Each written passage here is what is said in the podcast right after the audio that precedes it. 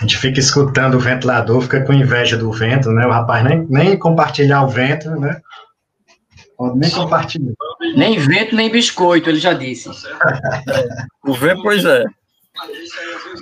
Já, agora nós já, estamos em, nós já estamos em live. Podemos começar. Boa tarde a todos. É, vamos é, iniciar nosso penúltimo encontro né, do nosso webinário, que trata um pouco desse encontro com a geografia cultural, ampliando as fronteiras para entender diversas temáticas que desde setembro nós estamos aqui discutindo. Né? Já discutimos religião, gênero, e hoje vamos discutir a temática do patrimônio, né? com alguns pesquisadores aqui que discutem em suas diversas é, formas de olhar para a paisagem, de olhar para os lugares. É, a proposta deste webinário é discutir a questão do patrimônio cultural enquanto um conjunto de símbolos presentes na paisagem. E esse patrimônio aqui que será apresentado é identificado não apenas como aquele institucionalizado, tipo patrimônio de uma cidade histórica, mas também é aquele que permite que traga a memória do lugar, ou seja, as suas invisibilidades. Aquele que contém o que eu chamo de vernáculo da paisagem, enunciado não apenas né, pela história oficial, mas também aquelas paisagens do cotidiano, as paisagens vernaculares que tornam importante é, enquanto valor simbólico e que permite identificar sujeitos que muitas vezes são ocultos na paisagem, ou seja, o modo de produção que emprega nas práticas sociais e, de certa forma, é, faz surgir e organizam os lugares, de certa forma, muitas vezes considerados ora valorizados ou ora não tão valorizados. Então, essas paisagens excluídas, que muitas vezes são marginalizadas por não conterem um aspecto estético que justifica como tal, né, trazem consigo esse forte poder simbólico.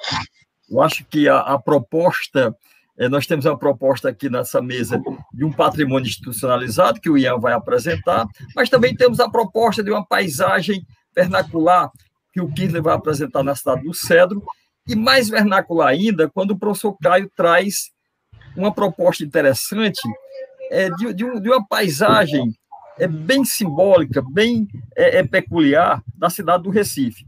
Então, isso reveste um poder simbólico presente na paisagem, que é a ciência dessa ordem lógica e que se, entrega, se integra-se né, dentro de uma perspectiva é, é, plena de significados.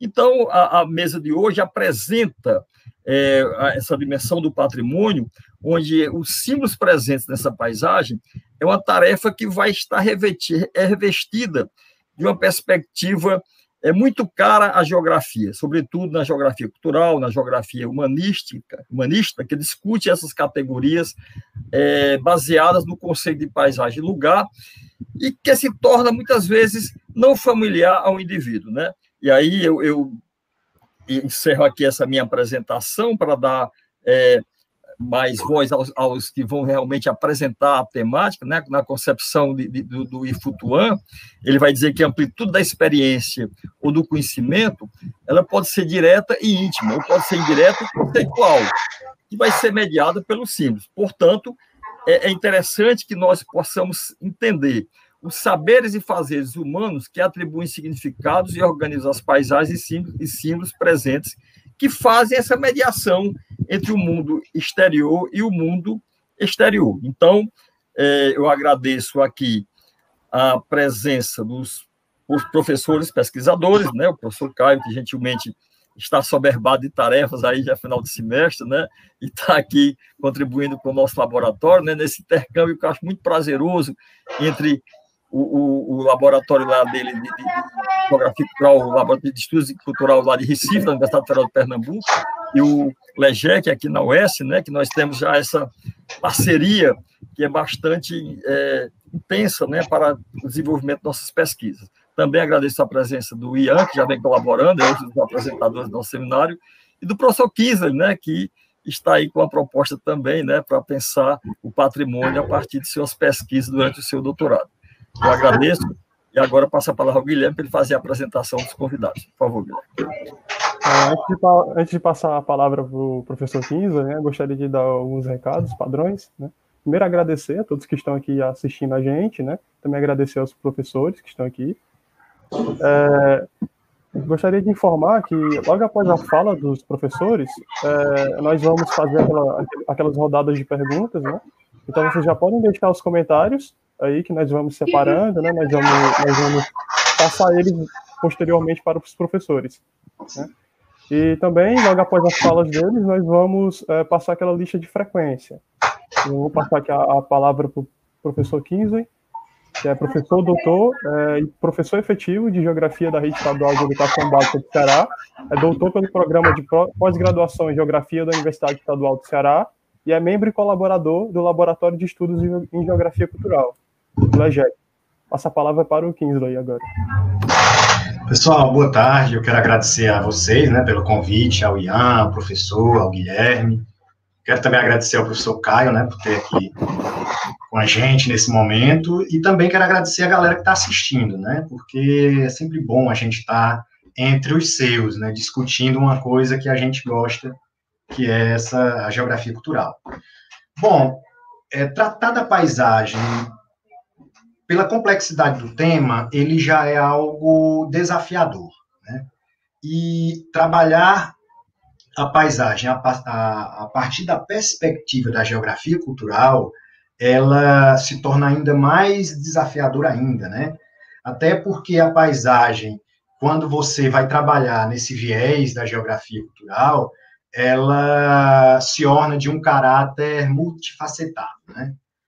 Até porque não existe uma geografia cultural com uma visão única, né? O que existe são geografias, né? Geografias culturais que cada uma tem sua particularidade, seu modo de ver, compreender e analisar né, as categorias de análise, principalmente a, a paisagem, né?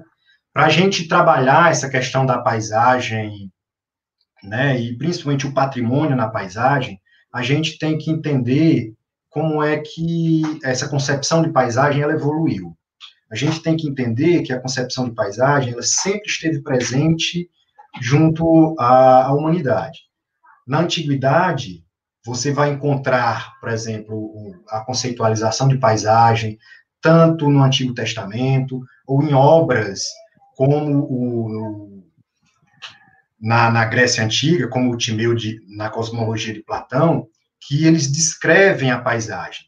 Não como a gente compreende hoje, mas como se ela fizesse parte de um elemento que era contínuo ao espaço que ela representava, né, que esse conceito representava na época. É, o conceito moderno de paisagem, ele evoluiu a partir do Renascimento, com o esforço né, dos pintores, dos mestres renascentistas em retratar a realidade, a partir da, da, da, das técnicas de perspectiva. Então, você criou o ponto de fuga, o horizonte, as retas paralelas, e a partir daí, o conceito de paisagem, que a gente conhece, mais moderno, ele evoluiu e foi delimitado a partir do que a gente tem como uma, um alcance visual. Né? A paisagem é aquilo que o olhar abarca. Né? E isso evoluiu ao conceito tradicional de, de, de paisagem. E isso percorre até hoje. Se você pegar, por exemplo, os principais dicionários que a gente tem hoje, a gente tem essa visão clássica do que seria uh, o conceito de paisagem. Felizmente, para nós geógrafos, a paisagem ela se apresenta muito mais complexa do que isso, né? Ela abarca muito mais elementos e é muito mais complexa do que só aquilo que os meus olhos veem. Ela passa a ser uma construção social, tá? Ela é considerada um projeto social e a paisagem é o resultado da ação humana sobre o espaço geográfico.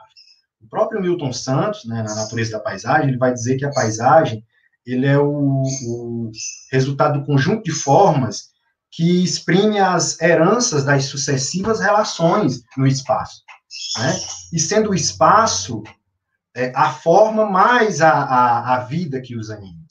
Isso é interessante para nós geógrafos. E na perspectiva da geografia cultural, isso se apresenta ainda muito mais complexo muito mais rico e muito mais dinâmico, porque a esse processo que vai para além de, dessa questão socioeconômica, a gente vai ter os elementos subjetivos, que vão para além do caráter material, né?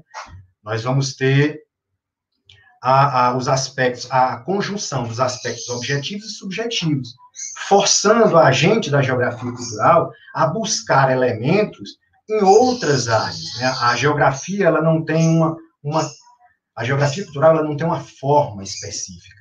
Então, para a gente explicar a paisagem de uma forma muito mais complexa, buscando elementos né, objetivos e subjetivos, a gente vai ter que se apropriar de elementos de outras áreas, como a arquitetura, como a história, como a sociologia, psicologia, antropologia. E isso faz com que as pesquisas em geografia cultural se tornem mais ricas, né, como eu falei anteriormente. E, por exemplo, quando a gente faz, por exemplo, uma redução epistemológica, é, a gente corre o risco de reduzir o objeto e fazer com que, dentro dessa análise, ao se aproximar do objeto, a gente consiga ver detalhes que normalmente a gente não vê. E isso corre o risco de elementos que são próprios para a paisagem, que fazem parte da paisagem e que dão suporte a ela, é, fiquem em segundo plano.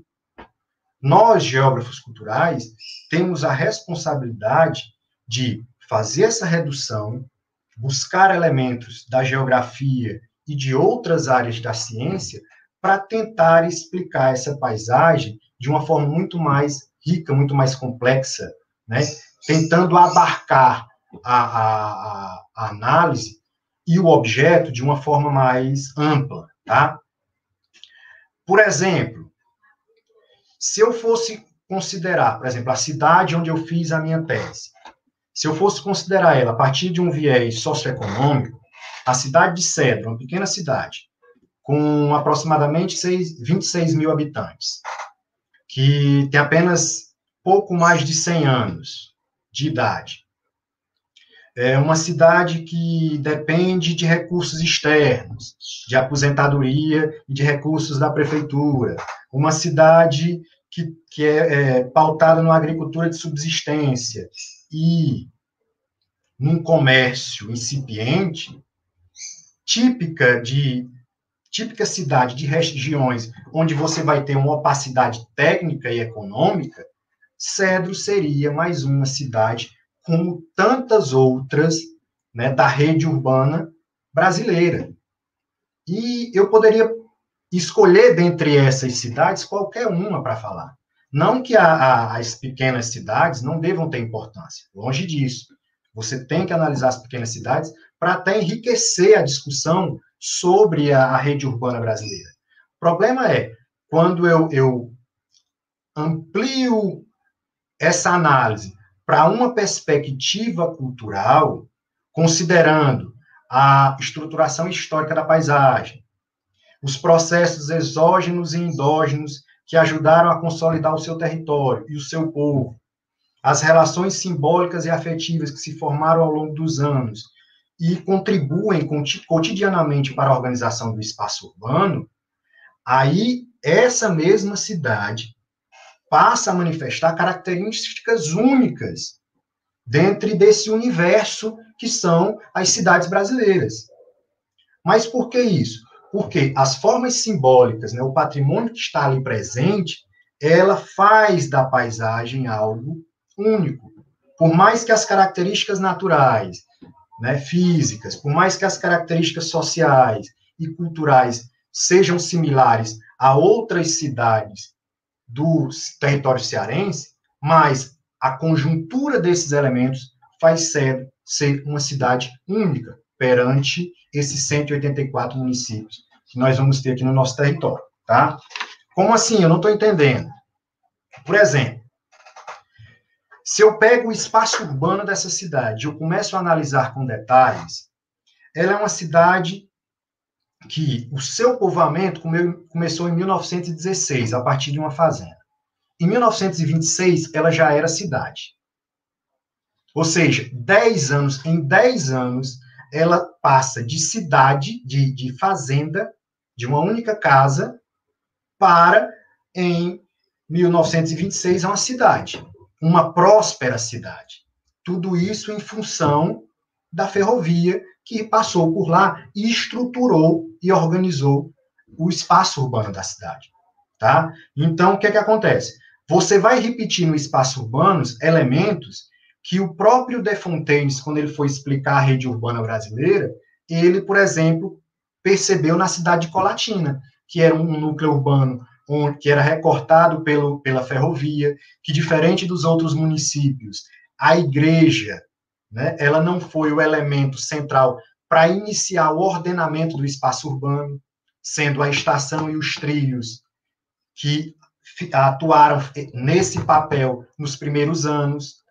Esse espaço urbano, por conta das relações né, de trocas estabelecidas pelos, pelos trilhos, é, agregou nesse espaço todo o comércio em volta dos trilhos, e isso né, é, é, é, não é algo que é comum a todas as cidades. Essa é comum das cidades que surgiram em função dos trilhos e foram criadas para ser entrepostos comerciais. Tá? Então, a estação e os trilhos, ele tem um outro papel. E, e é tanto que essa cidade, ela teve a sua independência política em 10 anos. O Ian, né, depois de mim, ele vai falar do Aquiraz. O Aquiraz foi a primeira vila do, do, do, Ceará e ele teve a sua emancipação política, se eu não me engano, ou foi no mesmo ano ou um ano depois do Cedro. Para você ver como é, é, é, a paisagem. Foi, foi em 1915. Hum? O Aquiraz se tornou cidade em 1915. Ah, tá. Então foi quando o Cedro se tornou, acho que, vila. Desculpa, então, foi mais ou menos isso. Então, o que é que acontece? Passou 300 anos, o cedro só passou 10. Rapidamente, ela se tornou vila, pouco tempo depois ela, ela se tornou cidade. E é interessante, por exemplo, ao analisar a documentação, houve um, uma junção política entre inimigos, porque você vê os documentos que assinaram a, o documento formando a vila e o documento formando cidade você encontra rabelistas e acioles que assinaram o mesmo documento. Porque quando a, a cidade de Cedro foi criada, você tirou é, é, território e você concentrou politicamente em uma nova cidade elementos que eram de outros. Então, tanto no documento da, da fundação da vila como da, da independência política, se tornando cidade, você vê essa conjunção e a habilidade daquelas pessoas que criaram o Cedro em convencer pessoas de facções políticas diferentes para que a cidade acontecesse. Tá certo? Então, por exemplo, outros elementos aparecem na cidade. Isso eu estou falando só dessa questão urbana. Por exemplo, é, a ferrovia ela tinha o objetivo de interligar regiões produtoras de gêneros agrícolas, ou seja, fomentar o comércio. O cedro era numa região de intensa produção cotonicultora. Rapidamente, quando os trilhos chegaram, se, se estruturou uma cadeia produtiva que ia da produção à comercialização. Você teve na cidade, por exemplo, você tinha indústrias de beneficiamento, que não era comum. Quando você, na maioria das cidades, você tinha uma ou outra pequena, que eles chamavam de bolandeira, que fazia o primeiro beneficiamento, o cedro tinha indústrias e tinha cinco indústrias. Uma cidade extremamente recente. Você tinha indústrias, por exemplo, de, de fabricação de óleo por conta do caroço do algodão. Você tinha é, indústrias exportadoras que eram responsáveis de comprar a região algodão na região do Cedro, Paraíba, né, e ali do Cariri, Sertão Central, algodão e óleo que era confeccionado por eles e distribuía isso pelos trilhos. Então, você tinha uma cadeia produtiva. Na cidade, além da estação, foi colocada todo um complexo ferroviário. Então, você tinha dezenas de trabalhadores. Você tinha uma oficina ferroviária, você tinha uma vila operária para abrigar esses, esses trabalhadores, você tinha a casa do agente da estação, você tinha a casa do agente. Né? Então, você tinha um patrimônio ferroviário que ainda hoje está presente na cidade, e hoje ele faz parte do imaginário popular, e as pessoas, a população, tenta resgatar essa identidade ferroviária por conta desse patrimônio, né, que se estruturou. Isso aí você vai ter outros elementos. Você vai ter, por exemplo, a igreja matriz, que ela foi construída em 1919, pouco tempo que a cidade se iniciou, né, o povoado se iniciou. E pouco tempo depois, dez anos depois, você vai ter a chegada mais ou menos e a construção da igreja presbiteriana. É possível ainda hoje você ver, tanto no espaço como no imaginário da população, a disputa entre católicos e protestantes em, no início da cidade, que ocorreu, por exemplo, em pleno período de romanização, onde você vai ter tanto relatos, como você vai ter registros em jornais de uma disputa de poder entre a Igreja Católica e a Igreja Presbiteriana, onde o padre da Igreja Católica manda colocar fogo na no templo dos evangélicos. E isso é registrado no jornal e no imaginário popular, tá lá uma queixa pública no jornal em Fortaleza. Tá? Tudo isso faz parte dos elementos que estão presentes de uma cidade tá? Mesmo uma cidade pequena. Então, o que é que acontece? É... Essas formas simbólicas, gente, fazem parte do, do, do espaço urbano, né? E está presente no cotidiano dessas pessoas. É essas formas simbólicas, no processo de apropriação do espaço, que é um, um período que é cotidiano e que o espaço né, e a paisagem ela é uma construção permanente, é, as pessoas vão se, se refuncionalizando essas formas, vão se apropriando dessas formas e vão retrabalhando a paisagem, tá? É, isso, gente, está relacionado ao próprio cerne do conceito de paisagem. A paisagem, ela traz elementos do passado. E isso faz com que as pessoas tentem é, reforçar os vínculos identitários, que é presente na cidade de Cedro. Tá? Para que isso ocorra, é, a população ela tem que estar tá pondo em evidência esses elementos que ela se apropria cotidianamente. Né? Com isso, a gente vai ter, por exemplo, a reinauguração da estação, sendo transformada em museu.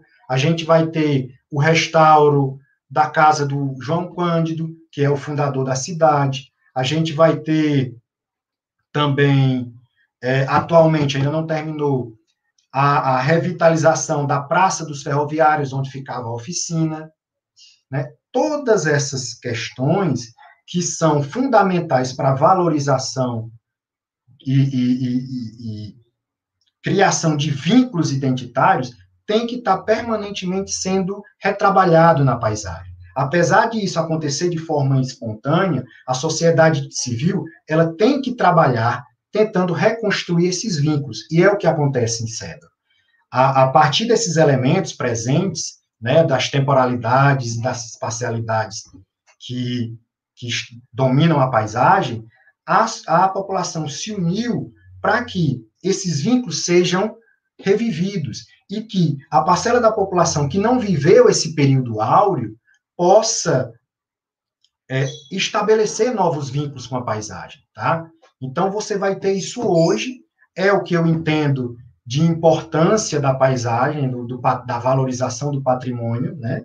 E que a própria geografia cultural ela tem muito a colaborar para isso desde que a gente tenha esse foco de tentar buscar descrever toda a totalidade da, da, da paisagem e das relações que nela existem. Valeu, professor. Agora vai para o professor Caio. É eu, é eu primeiro. Agradeço ao 15 ah, pela tá. fala. É, vou chamar aqui agora o Ian, né? O Ian de Abreu Gomes Vasconcelos, ele é bacharel em Geografia pela Universidade Estadual do Ceará, é mestre em Geografia pela Universidade Estadual do Ceará e é participante do Laboratório de Estudos em Geografia Cultural, LEGEC. Tem experiência na área de Geografia Humana, com ênfase em Geografia Cultural, atuando principalmente nos temas de espaço, paisagem, lugar e patrimônio cultural. Fala, tá com você, Ian. Obrigado, Guilherme. Eu, eu fico muito agradecido de, de, estar presente nessa mesa, ainda mais com, com grandes nomes, como é o do professor Otávio, que eu não vou elogiar muito, porque o meu orientador, né, então fica parecendo que é uma babação de ovo, mas não é. É realmente porque o professor é um grande nome da, da nossa geografia cultural, cearense e também nacional e também do professor Caio, também é um, um nome de peso também na, na, nossa geografia cultural nacional. E também está ao lado do Kinsley, né, que é uma, é uma dupla dinâmica, digamos assim, que, que funciona bem, sempre, sempre que a gente está junto, que a gente conversa, é sempre um, um debate muito rico de, de, de informações, de, de mesmo de, de coisas que podem acrescentar, né? É sempre algo muito produtivo.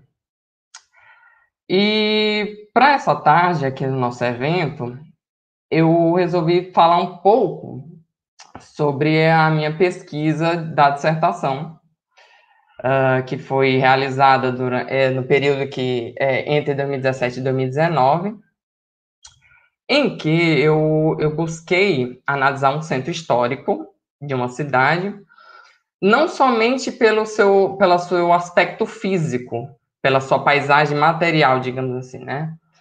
Pelo aquilo que se vê, mas também é, focando principalmente nos seus aspectos subjetivos, né? Nessa dimensão é, é, simbólica que o Kinsley mesmo falou muito bem, que está presente na, nas paisagens culturais, no, no, nas paisagens urbanas das nossas cidades, e que durante muito tempo foi esquecido nos debates da própria geografia. Tanto que, se a gente for levar em consideração uh, a história do, do, dessa relação entre geografia e patrimônio, é muito recente. Uh, porque durante muito tempo era uma temática que foi esquecida, né, que foi renegada pela própria geografia. Então, só, a gente só vai começar a ter uma maior produção nessa área só a partir do final dos anos 80 para os anos 90. Então, é uma temática muito importante, principalmente é, é, nos dias atuais, é algo muito atual, muito pertinente, mas que durante muito tempo foi, foi esquecido, foi deixado de lado por parte da, dos geógrafos. Mas que uh, gradativamente foi, é, é, isso foi mudando, principalmente a partir da, da, da renovação da geografia cultural, né, no pós-1970, em que esses aspectos uh, subjetivos presente na, na, paisagem, essa questão do lugar, do, do, conceito de lugar, passou a ser melhor trabalhado, né, e aceito dentro da, da, da academia, e que e passou realmente a ser valorizado. E aí, para minha dissertação, eu já, já é uma temática que eu vinha trabalhando desde a da minha graduação, na qual eu analisei um patrimônio específico aqui é, da cidade de Fortaleza, que é a, a chamada Casa do Português, que é uma residência muito icônica da nossa cidade, pela sua arquitetura totalmente diferente de tudo que já foi produzido aqui na cidade. E aí, para o mestrado, eu, resolvi ampliar um pouco essa, essa escala e decidi trabalhar com a, a paisagem de um centro histórico. Só que, e aí eu fiquei, uh, durante algum tempo, pensando em, em, qual objeto, né? Qual, qual cidade abordar porque uh, nós temos aqui no estado de Ceará quatro cidades tombadas pelo IFAM. Mas seria até muito fácil, digamos assim, trabalhar com esses, eh, com esses centros que são é, tombados efetivamente, né, que tem esse reconhecimento oficial. Uh, e, e, que também já tem muitos trabalhos feitos. E aí, durante esse, esse momento de, de, pensar, né, durante a, feitura do projeto, eu pensei em Aquiraz conversando também com o professor Otávio, que foi meu orientador. E aí cheguei a, a que é uma cidade muito importante dentro da, da história é, do estado do Ceará, mas que muito tempo uh, ela foi totalmente esquecida. E aí tem um, algumas motivações que fizeram essa, é, a história dessa cidade não ser tão valorizada e, muito, e até muito se perdeu durante o tempo, que eu vou até falar um pouco melhor na apresentação, mas era uma, é uma cidade muito importante, que tem um centro histórico com um bom nível de conservação, mas que era esquecido por, pela, tanto pela geografia como demais é, ciências humanas que não, não buscavam trabalhar e, e, dar essa valorização a essa cidade. Então, eu acabei optando por trabalhar com Aquiraz. E aí, uh, o título da apresentação é Geografia e Patrimônio Cultural, a polissemia da paisagem patrimonial do Centro Histórico de Aquiraz. Não é exatamente o, o o título da minha dissertação, mas dialoga muito com o que eu, eu quis fazer nessa dissertação, que foi justamente analisar a paisagem cultural desse centro histórico, mas não somente pela sua perspectiva é, material, da sua perspectiva física, uh, da questão do turismo, que é, é, uma vertente muito trabalhada dentro do, do patrimônio, né, desse estudo do patrimônio, mas valorizar essa, é, essa, essa dimensão simbólica que está presente, dar voz aos moradores, a quem vivencia e experimenta aquela paisagem. E, a partir disso, é, desenvolve seus laços, possui as suas representações, e foi justamente nisso que eu quis focar no meu trabalho. Uh, Guilherme, vai passar. Então, temos como objetivo geral identificar, tivemos, né? Uh, identificar a dimensão simbólica estabelecida a partir dos diversos olhares dos moradores sobre a paisagem cultural do Centro Histórico de Aquiraz. E, além disso, né, uh, exaltar essa questão simbólica, mas também uh, resgatar esse, esse, essa, esse processo histórico que, que resultou nessa paisagem. Então, um dos meus objetivos específicos era entender também a, a formação desse local, entender como essa paisagem foi construída, e aí eu fui até o início da, da, da colonização. Porque como o Kingsley mesmo já, já destacou na, na sua fala, a Quirais foi a primeira vila estabelecida no estado do Ceará. Ela é a primeira, é a cidade mais antiga, já tem mais de 320 anos. Então, ela, ela tem muito que se contar e muito também já foi perdido. Então, eu quis focar muito nisso, né, nessa questão de valorizar o, a história daquela cidade. E, além disso, caracterizar e compreender também essas formas simbólicas, que é o conjunto, o acervo patrimonial da cidade. Pode passar, Guilherme. E aí, falando um pouco de como foi feito né, a, nossa, a nossa pesquisa, metodologicamente eu, eu, costumo dividir em três eixos, né? O primeiro seria a, a prospecção bibliográfica, que nos auxiliou justamente nessa questão teórica na, form, na formulação do nosso, do nosso AC, do nosso, uh, nosso acervo, digamos assim, no, do nosso embasamento de conceitos que auxiliaram na, na, no nosso entendimento daquela paisagem, né? Uh, o segundo é a análise documental, e aí, por análise é, documental, eu coloco a questão de fotografias antigas, uh, de busca pela história em jornais e em livros antigos. Então, eu debrucei muito sobre livros de história, de historiadores da época, ou da época próxima, né, na verdade, porque na época mesmo não tem muitos registros. Alguns poucos documentos ainda permanecem no, no acervo público, né, no arquivo público de, de Fortaleza. Então, fui muito, eu bebi muito nos historiadores da, do período colonial. E o último eixo que eu gosto de dividir é justamente as atividades de campo. E aí eu acho que tem um grande diferencial, ou que torna a minha pesquisa um pouco assim, uh, diferente de muito que é praticado, que foi justamente a inclusão da, da descrição densa do cotidiano, que é uma ferramenta muito utilizada na, uh, na antropologia. Então, eu bebi muito no, no Gates, na descrição densa de Goethe, porque e era uma prática muito cara aos geógrafos. Era algo que na geografia clássica era, era muito realizada, em que os geógrafos escreviam compêndios de vários, vários volumes descrevendo só as cidades, o que era visto naquela época. E que foi, com o tempo, muito, é, visto com mau gosto dentro da própria geografia. é, muitas vezes até é, discriminado, né, quem fazia isso. E que é uma grande besteira, digamos assim, né? Porque a descrição é, é, ela é muito fundamental num trabalho de geografia. Não é perda de tempo você sentar uh, e descrever tudo que você está vendo naquela paisagem, naquele seu objeto de estudo. E apesar de todas as tecnologias que nós temos atualmente, fotografias, vídeos, uh, a descrição ela não perde o seu valor. Muitas vezes uma, uma descrição densa, de, em que você descreve movimentos, você descreve ações, costumes que são que os moradores do local onde você está trabalhando possuem, vale muito mais do que uma fotografia. Dá muito mais a noção de, de, de compreensão daquela realidade do que uma simples fotografia. Então, é algo que, que nós perdemos com, o tempo na geografia e que é válido também um movimento de retorno de valorização também dessa, dessa método descritivo, uh, no, que auxilia, auxilia muito nas nossas pesquisas.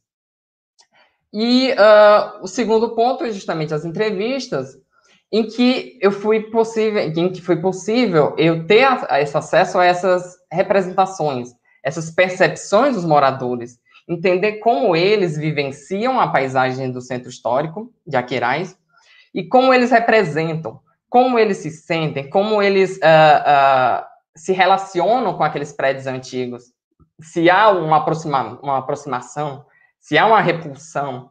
Então, tudo isso foi, foi possível ter um embasamento a partir dessas entrevistas, que foram é, realizadas de forma semi-estruturada e gravadas através de, de, de recorde de áudio, né, de, de audiogravação. Pode passar, Guilherme.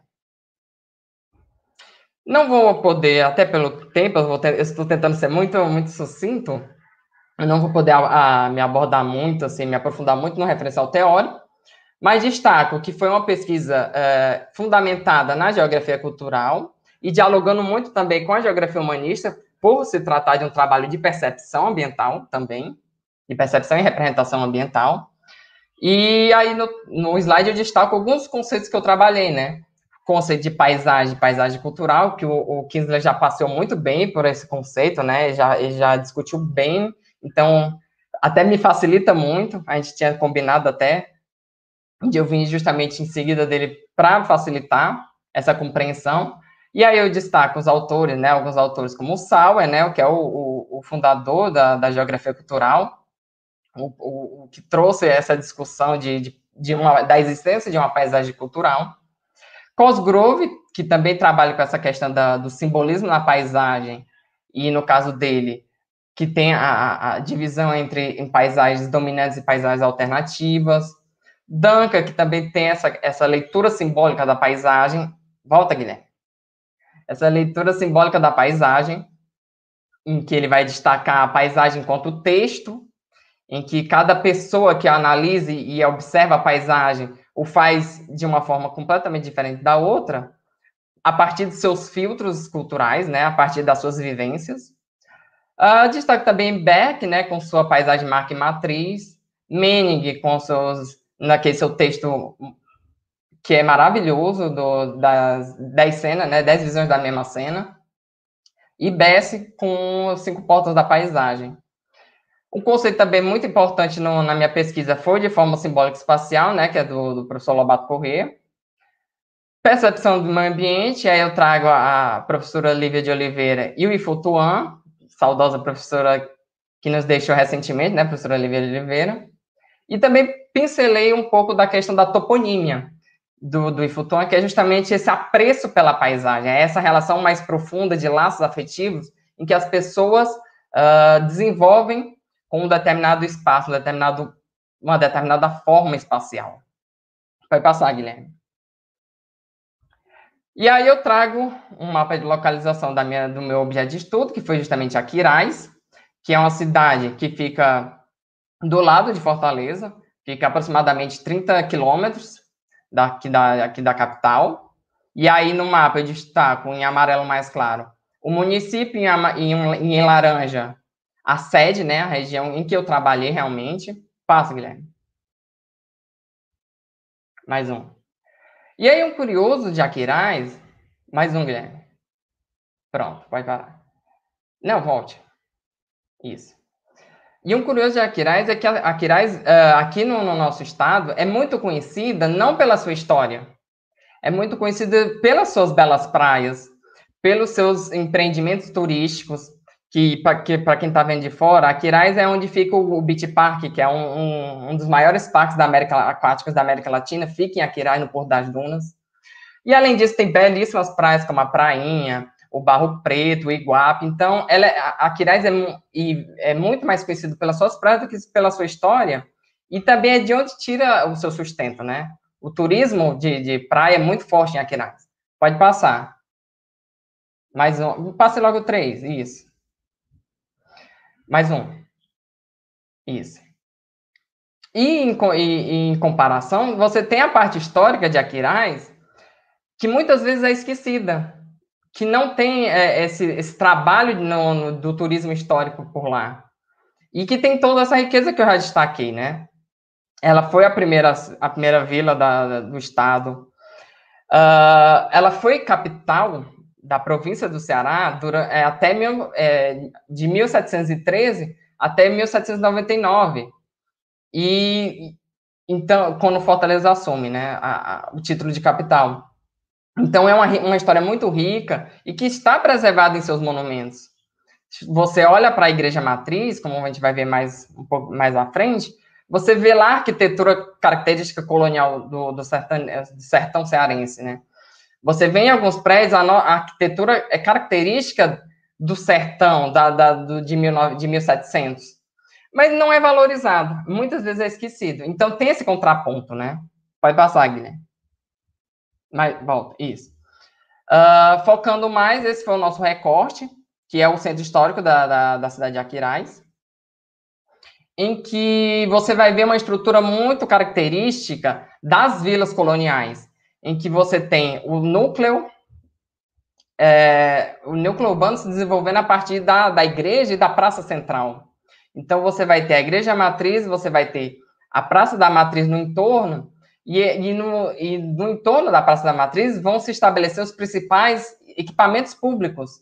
Você vai ter o mercado público, você vai ter a, a, a casa de câmara e cadeia, você vai ter, a, na época, a casa do Capitão Mó, que era o administrador da capitania do Ceará, ele morava também nesse entorno da, da, da Praça da Matriz. Então, é uma característica muito é, é uma estrutura muito característica das vilas coloniais brasileiras. Passa, Guilherme. E aí, tra trazendo um pouco essa questão dos bens patrimoniais, eu trago os, os principais é, elementos desse acervo patrimonial e que também são tombados, quase todos são tombados, é, tanto a nível estadual como a nível nacional. Nós temos a Igreja, a Igreja Matriz de São José de Ribamar, que é a, a, igreja matriz, né? Uh, e que foi é uma das igrejas mais antigas do, do estado do Ceará. Ela data de 1713, que foi quando a vila se estabeleceu efetivamente. Ela foi criada em 1699, mas ela foi se estabelecer efetivamente em 1713. E a igreja é, é, é, foi a primeira construção a ser feita. E ela é tombada desde 1983 a nível estadual. Passa, Guilherme.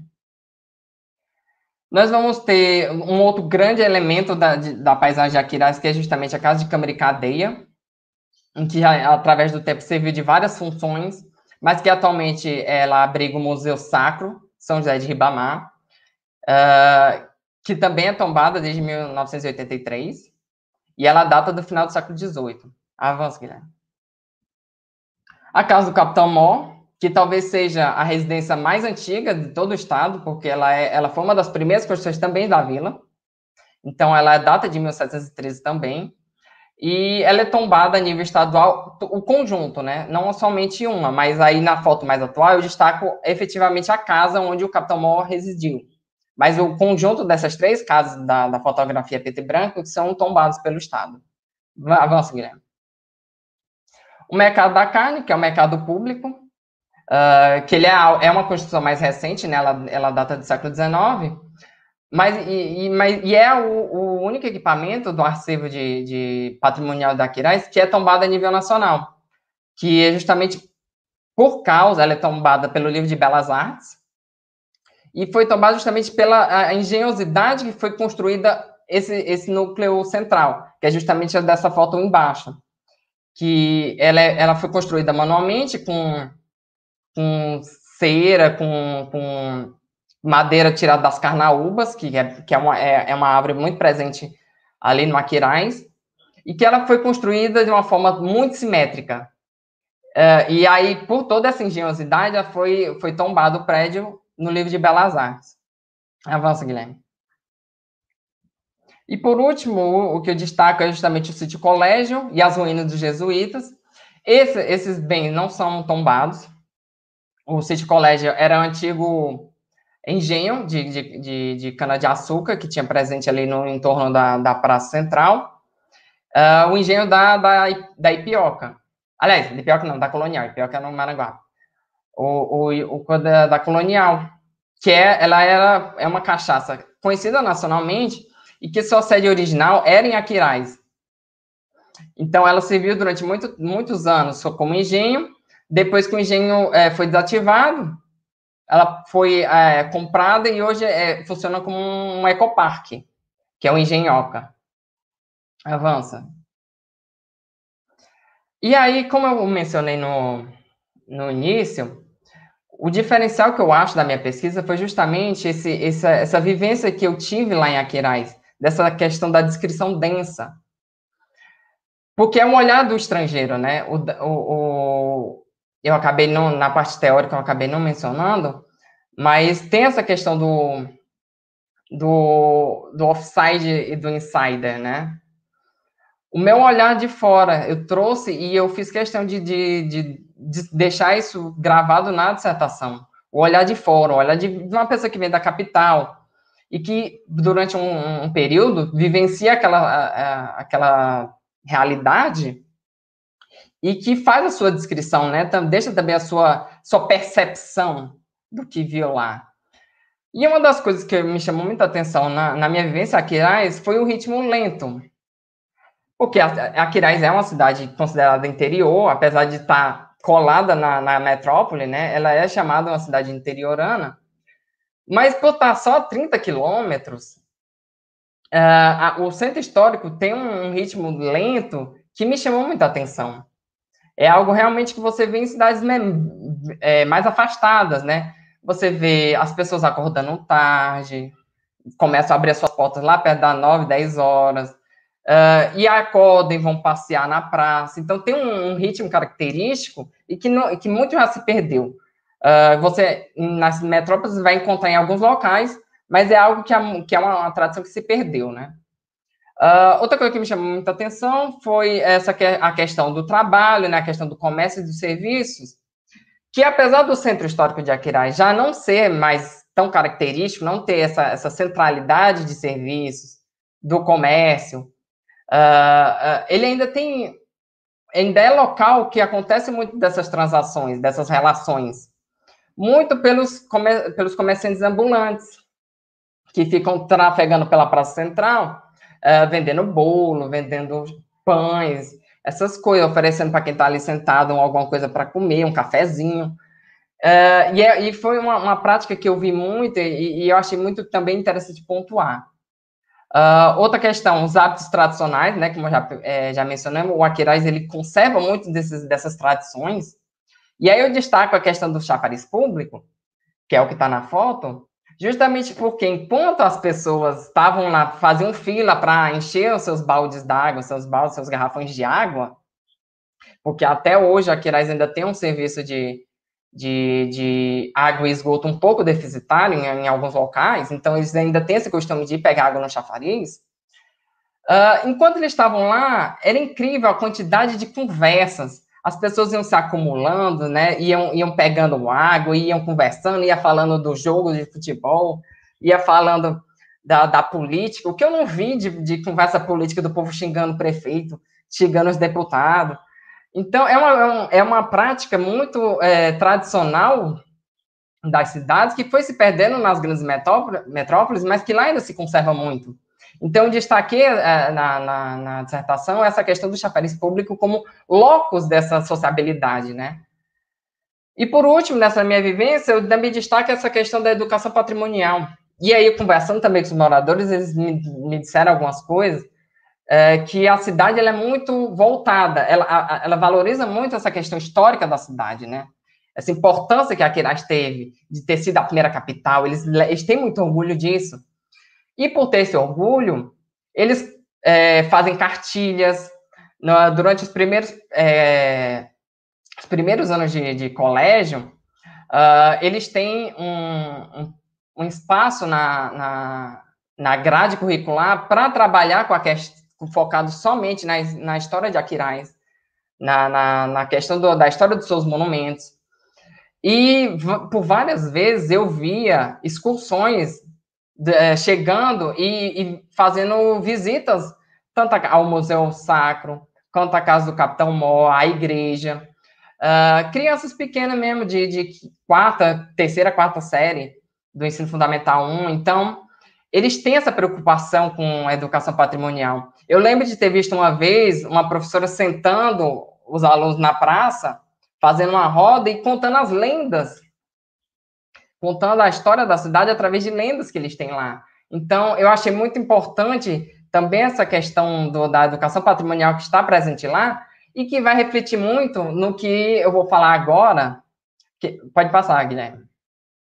Que é justamente é, nessa questão dos olhares do, dos residentes, justamente nessa questão simbólica, nessa questão dos significados que os moradores é, é, atribuem àquele espaço. Então, eles têm muito uh, essa, e através dos diálogos, né, das entrevistas, eu destaquei os principais significados, que apesar de serem muito parecidos, cada um ele, ele, ele tem uma diferença, né? Eles destacavam muito que, que aquele local resguarda o início, a origem, a identidade, eles têm esse valor de pertencimento muito aflorado, né? Essa questão do lugar muito forte entre eles, esse orgulho de ser de Aquiraz, fala do passado, lembra da história deles. Uh, durante as entrevistas, muitas vezes, uh, isso fora do, do, roteiro que eu havia trazido, ele, algum, alguns moradores me contavam histórias de vivências que estiveram lá na infância, e comparando com o que eles veem hoje, a questão dos prédios, se estava mais ou menos deteriorado, se havia uma conservação ou não. Então, eles têm muito esse apego, justamente, e aí eu atribuo muito isso a essa questão de uma boa educação patrimonial, que é uma coisa que a gente que trabalha com patrimônio bate muito, que é necessário haver essa educação patrimonial, porque a partir do momento em que, a pessoa, em que o morador conhece a sua história, ele vai valorizar aquilo que é seu, ele vai proteger, ele vai entender aquilo como realmente parte dele, e ele não vai querer ver o, aquele prédio ruindo e caindo, porque seria uma perda de si, uma perda da sua identidade. Então, é sempre importante essa questão da educação patrimonial, e que muitas vezes não é realizada nas cidades, né? Uh, mas no mais, no mais era isso que, que, pode avançar, Guilherme. Algumas das referências que eu, que eu utilizei na minha, na minha pesquisa. Pode passar, Guilherme.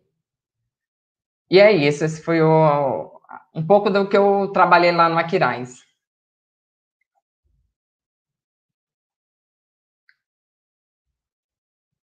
Pode voltar, Guilherme. Isso. Obrigado pela fala, Ian. Passar aqui agora a fala para o professor Caio. O professor Dr. Caio Augusto Amorim Maciel é graduado em agronomia pela Universidade Federal Rural de Pernambuco, possui mestrado em geografia pela Universidade Federal de Pernambuco e possui doutorado em geografia pela Universidade Federal do Rio de Janeiro. Né? E também realizou doutorado sanduíche na França. Atualmente é professor associado da Universidade Federal de Pernambuco, integrando o programa de pós-graduação em Geografia. Coordena o Laboratório de Estudos sobre Espaço, Cultura e Política, o LECGEL. É, vou passar aqui a fala para o professor Caio. Boa tarde a todos e todas. Estão me ouvindo bem?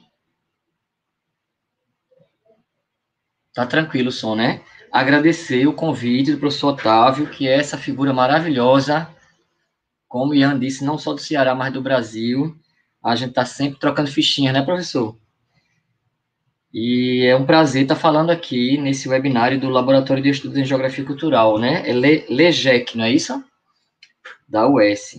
A gente tem uma troca muito bacana. E também estou feliz de estar aqui com o Kingsley, com o Ian e com o suporte do Guilherme. É, gente, eu queria, antes de começar a falar, explicar rapidamente é, o que é esse material que eu vou apresentar aqui. Talvez eu não apresente todo. É, a pedido do professor Otávio, eu estou trazendo de novo o material que eu apresentei no último encontro do NEPEC, lá da UERJ. E tem uma relação com o tema, porque a gente começou estudando patrimônio.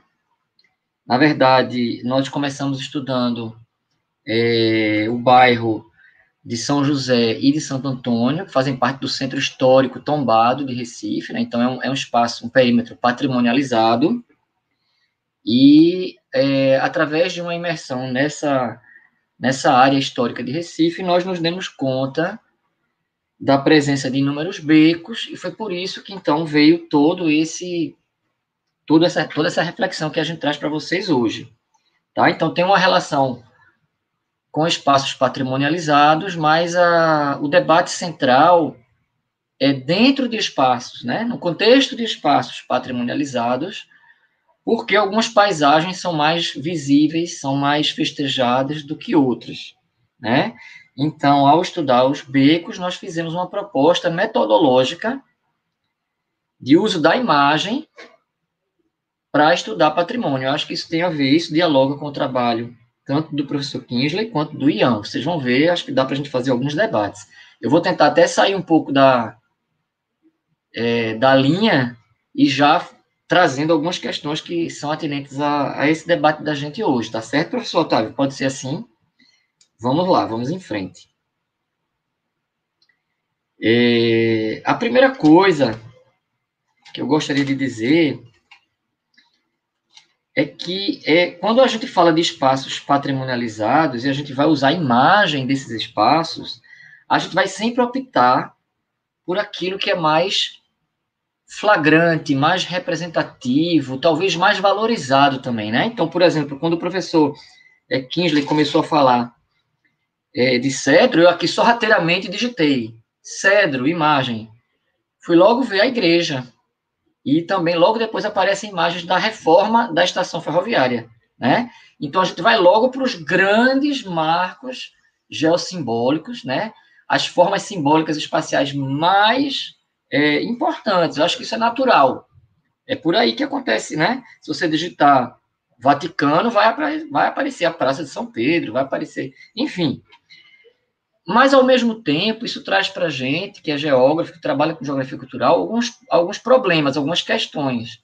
Né? Porque um espaço patrimonializado, ele é feito de muitos detalhes, né? de muitas pessoas, de muitas visões retomando também o que o professor Kingsley falou. A paisagem não é única, ela é polifônica, né? E como disse o professor Otávio, a gente tem que saber dialogar com as paisagens vernaculares, né? A paisagem patrimonializada, ela não pode é, acachapar, ela não pode sufocar as paisagens vernaculares, porque nós precisamos das paisagens cotidianas para que esses espaços patrimonializados sejam vívidos, né? Sejam alimentados por, pela experiência cotidiana dos turistas, dos que vivem lá, dos que se interessam.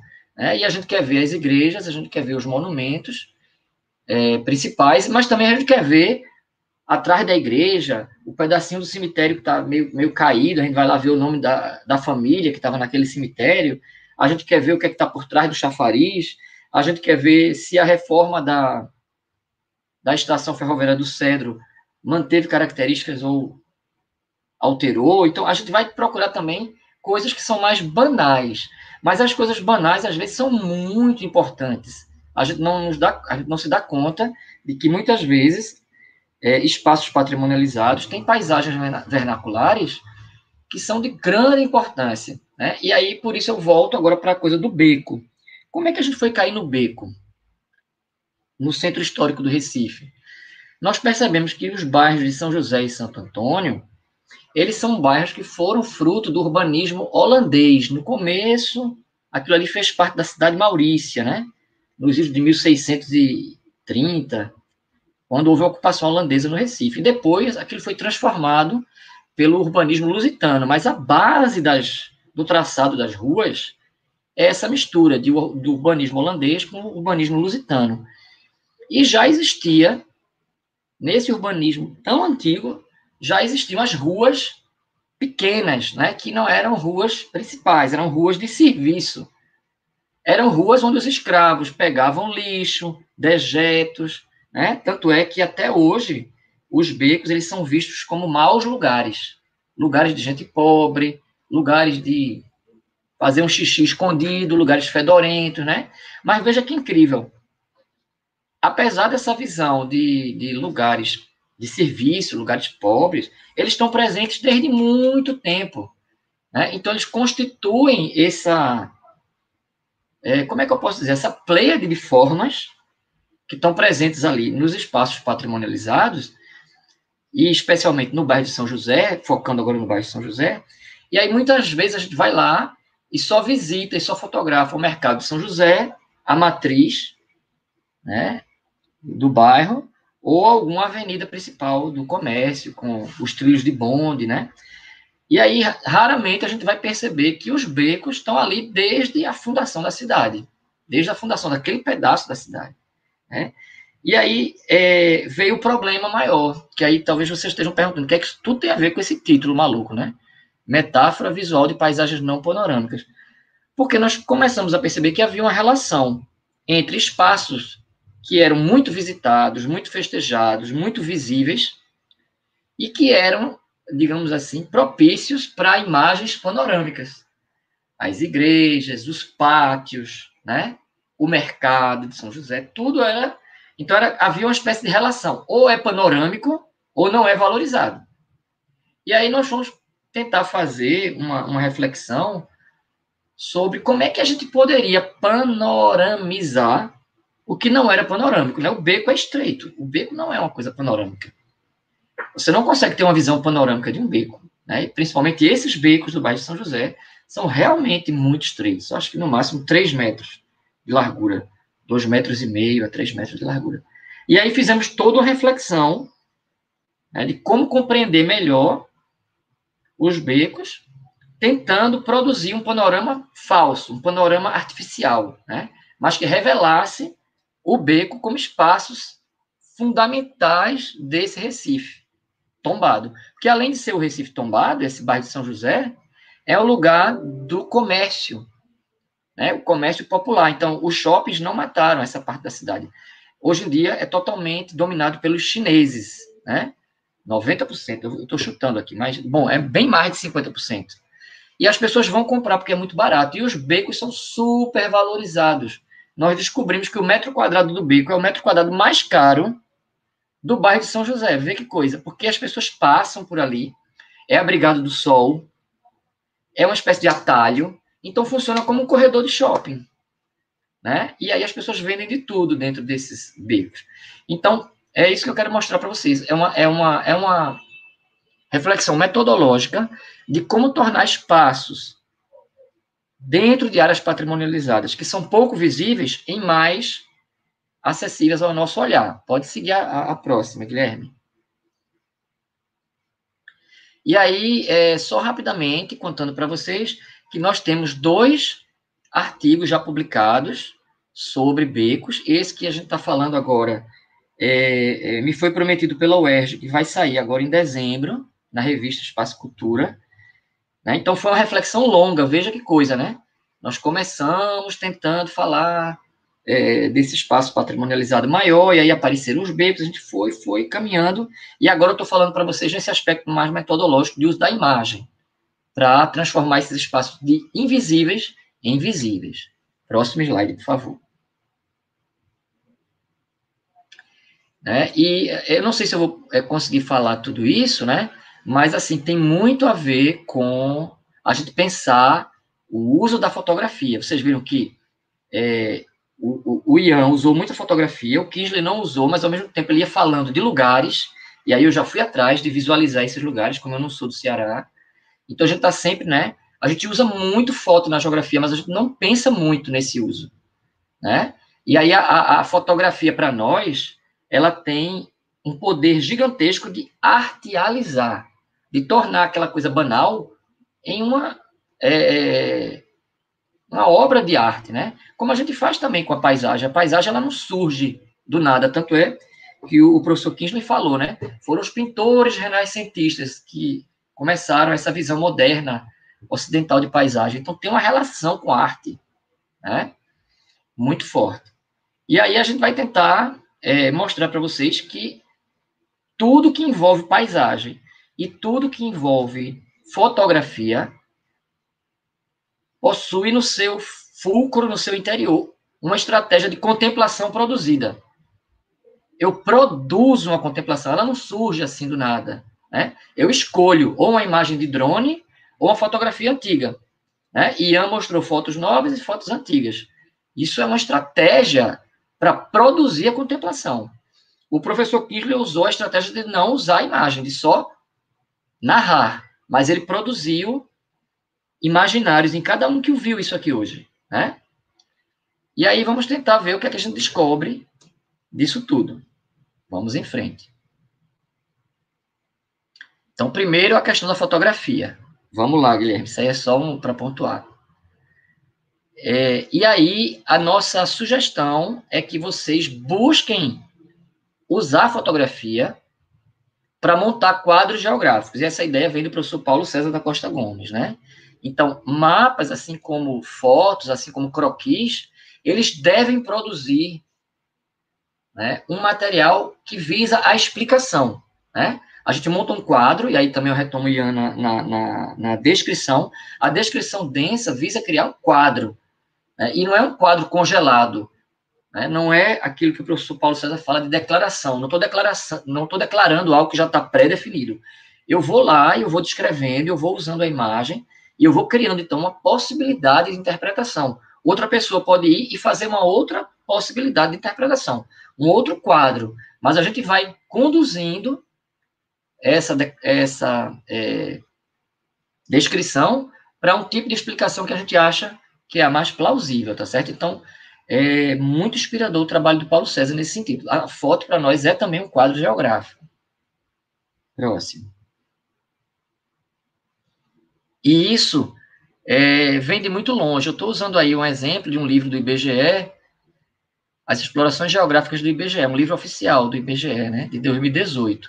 E nós temos na geografia uma tradição fortíssima de documentação, né? É como se fosse um, é, uma estratégia de documentar realisticamente os campos, né, as pessoas, os tipos humanos. Isso o, IBGE mostra muito bem é, nos seu, nas suas expedições. Esse livro é todo sobre um registro fotográfico das expedições. Então, nós temos essa tradição, mas a gente precisa ir além de um registro naturalista. Né? Vamos lá. É, inclusive, o IBGE, hoje em dia, ele trabalha com é, uma modernização desse seu olhar. Né? Por exemplo, no censo é, agrícola, ele fez um concurso entre, as, entre os recenseadores, né? E os recenseadores tiraram fotos com celular, sobretudo, dos lugares que eles estavam recenseando. E o IBGE publicou essas, essas fotos e premiou algumas delas, né? Então aí tem uma das fotografias premiadas. Acho que essa tirou o primeiro lugar. Foi a, cenários rurais. Então foi feito por um recenseador.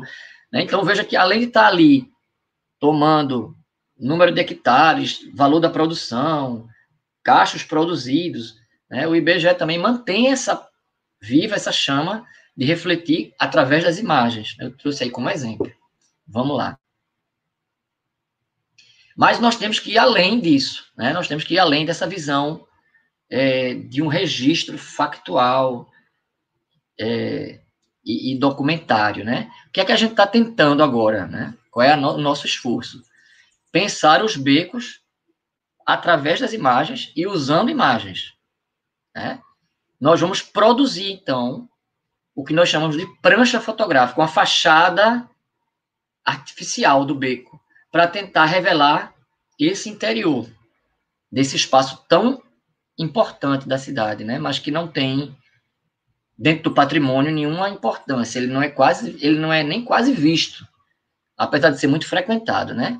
E a gente vai ver, será que essa fachada imaginária ela traz coisas é, interessantes sobre esse logradouro e também sobre o próprio conceito de paisagem, vamos em frente.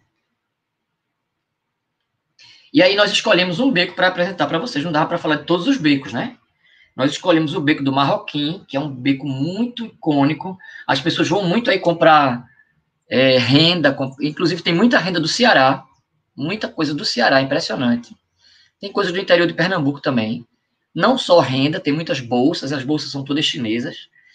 Tem lugar de concerto de bolsas, tem restaurante. Antigamente teve puteiro, era um lugar cheio de puteiro, né? Como eu falei para vocês, eram maus lugares. Mas hoje em dia, eu digo, eu digo que é um dos becos comerciais mais é, importantes da, da, cidade. As pessoas vão aí para comprar redes, rendas, consertar bolsa e por aí vai. Então, nós escolhemos esse beco para fazer a, a fachada imaginária, artificial. Vamos lá. E aí, só para vocês localizarem, né, quem não é de Recife, nós temos a, a, a, ilha do Recife, aí mais ao norte, né? E aí, marcado esse perímetro, é, é, o perímetro que compreende o bairro de São José, parte da antiga cidade de Maurícia, né? Feita por Maurício de Nassau. Está aí bem na área central mesmo, né? A ilha do Recife, é onde tem o Recife Antigo e o Porto. E Santo Antônio e São José é uh, onde o Maurício de Nassau fez a primeira ponte, né? Dizem que foi a primeira ponte das Américas e fez a cidade de Maurício. Então, só para localizar vocês aí. Vamos lá. Veja a quantidade de becos que tem, esses traçados em amarelo, né? É, são os becos é, que existem até hoje. Uh, essa estrutura mais ao sul, em forma de triângulo, é o Forte das Cinco Pontas, que só tem quatro pontas, que era a área que protegia a fonte de água né, da cidade de Maurícia. E nós escolhemos o Beco do Marroquim, esse mais longo aí, esse traçado amarelo mais longo, mais ao norte, é o Beco do Marroquim. Vamos lá. Foi que nós fizemos. É, munidos de um celular Motorola, nós fizemos fotografias só de um dos lados do beco, de cabo a rabo. Fizemos mais de 400 fotografias. E depois nós colamos essas fotografias de modo a fazer uma fachada, que era uma fachada infotografável, de uma só tomada, né? Porque é impossível, por causa da, da exiguidade do espaço. Mas aí essa montagem possibilitou que nós revelássemos essa, é, é um dos lados do beco. Vamos em frente. E aí é um desafio, né? Para a gente. Volta lá só um pouquinho, é, Guilherme.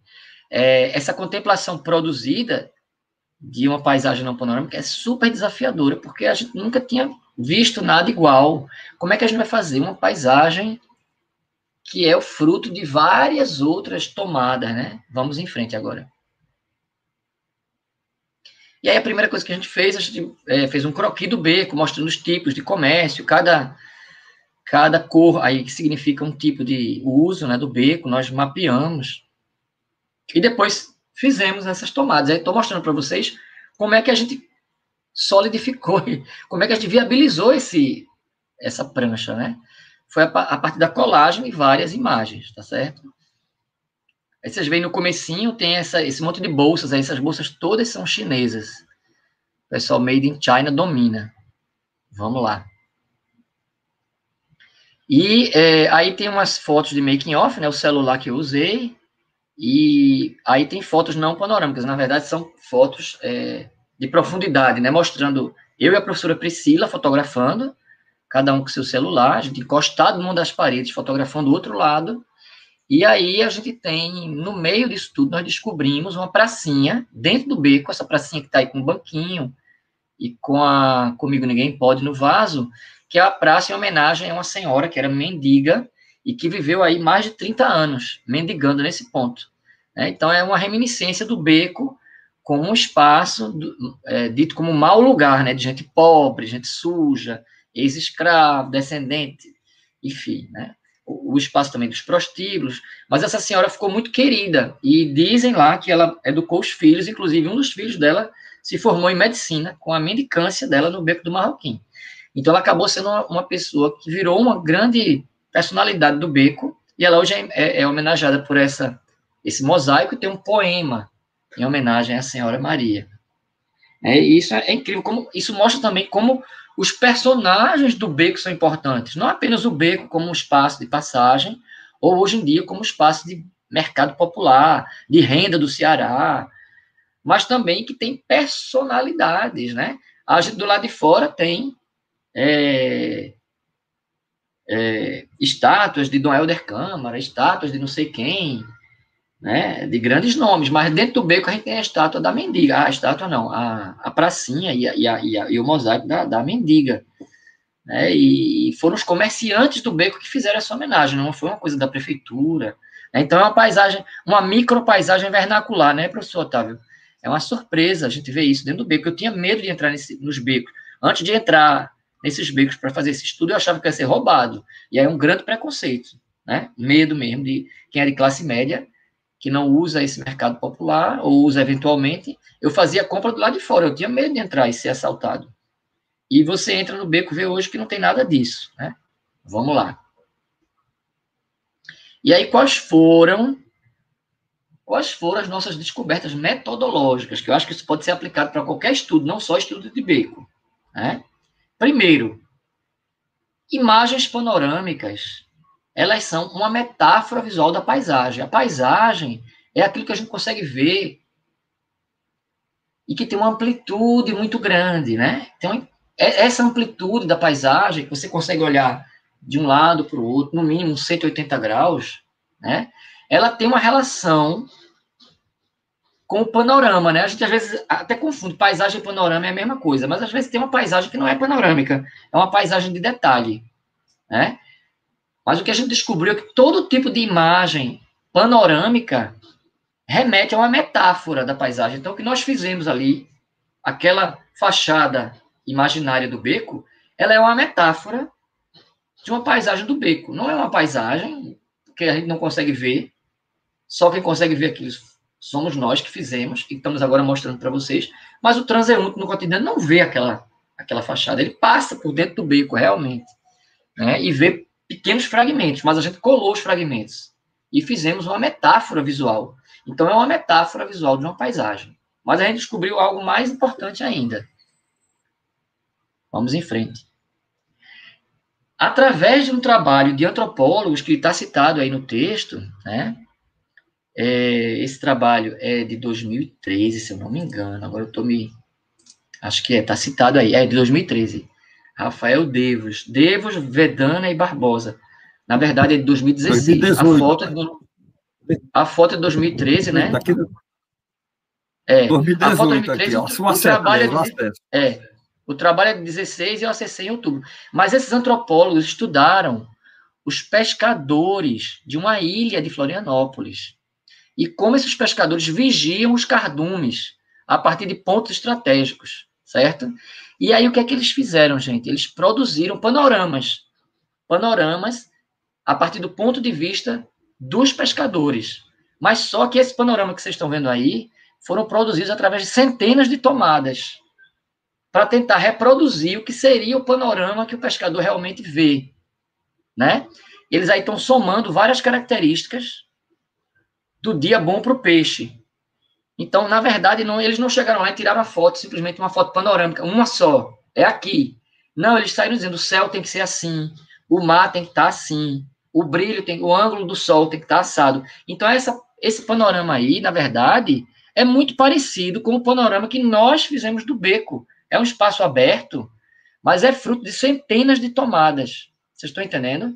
Então, na verdade, mesmo as grandes paisagens, elas podem ser feitas a partir de centenas de tomadas. Né? A gente pode entender a paisagem panorâmica como fruto de uma observação densa, tá vendo? Não é só uma descrição densa, mas é uma observação densa. Eu quero colocar ali um certo ângulo de sol, um certo céu, uma certa marola no mar, né?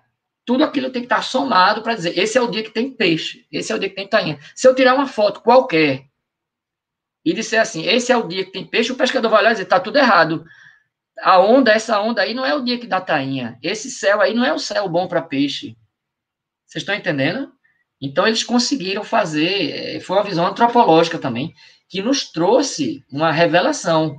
Não é só o espaço recôndito que é fruto de uma combinação de muitos olhares. Até uma paisagem aberta, para virar uma paisagem representativa de algo, ela é também fruto de muitas observações. Né? Isso foi bem interessante de, de, de, de descobrir. Vamos em frente. E aí nós vimos que vários artistas faziam isso. Essa é uma foto de um autor americano chamado Mark Guglielmo, que ele se especializou em tirar panoramas a partir de várias fotos. E ele deixa, ao contrário da gente, ele deixa claro os pedaços das fotos, os pixels, vamos dizer assim, né? A arte dele é toda cheia de quadriculados. Ele mostra mesmo, essa foto aqui é diferente dessa. Ele deixa de propósito para mostrar que o panorama dele é resultado de muitas visualizações e de muitas tomadas, né? Então, essa paisagem artística também do Guglielmo é muito parecida com aquela que a gente fez no Bacon.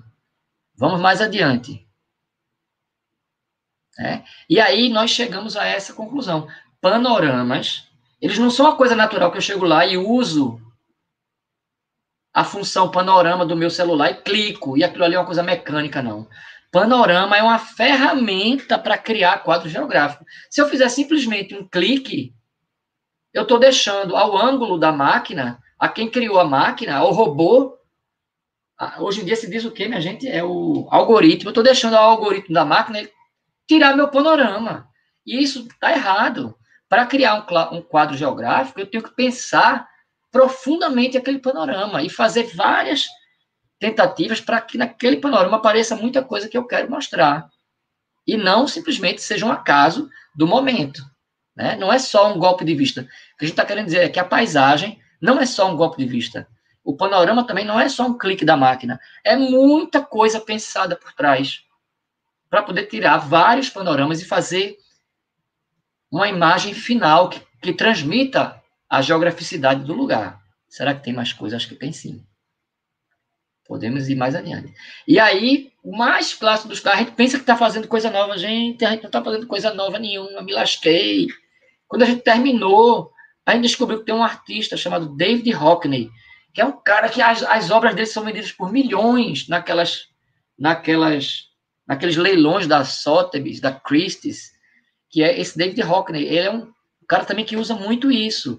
Então tem essa obra dele também conhecidíssima, que é toda feita de é, fragmentos. É uma estrada, Per Blossom Highway, que ele fotografou, e aí ele saiu colando, né? Então ele saiu mostrando de um lado tem o lixo, né? Tem a vegetação natural, mas tem também o lixo que as pessoas jogam, que é um lugar turístico. Do outro lado ele saiu colocando as placas, né? Que tem na, na, na paisagem. Então ele criou né, uma, uma visão artística e conceitual dessa estrada, né, e mostrando aspectos da paisagem cultural e aspectos do cotidiano, né, que é uma paisagem cheia de lixo, por exemplo. É, e isso também é, é desde 86, ele faz isso há anos. Há anos. No Brasil também temos artistas, vamos em frente. Para não dizer que não falei das flores, no Brasil também tem. A Cláudia Jaguaribe faz isso. Essa paisagem dela aí do Rio de Janeiro, das favelas, são centenas de cliques. Centenas de cliques. A gente acha que é uma, que é uma clique só, né? Não é. Não é. E aí veja que a visão da Cláudia Jaguaribe, ela, ela corrobora a nossa visão.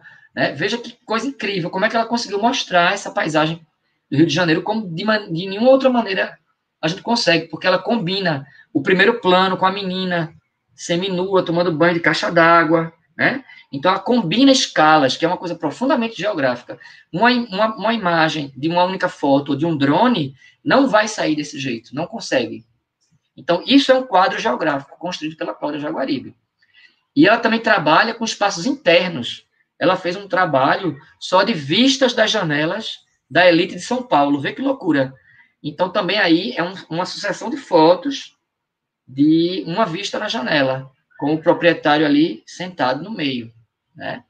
Isso não é um clique único, são vários cliques também. Vamos em frente, para não demorar muito. E aí veja que coisa incrível. Nós panoramizamos espaços que talvez não sejam tão aptos a grandes vistas para torná-los admiráveis Admiráveis é o quê? Visíveis.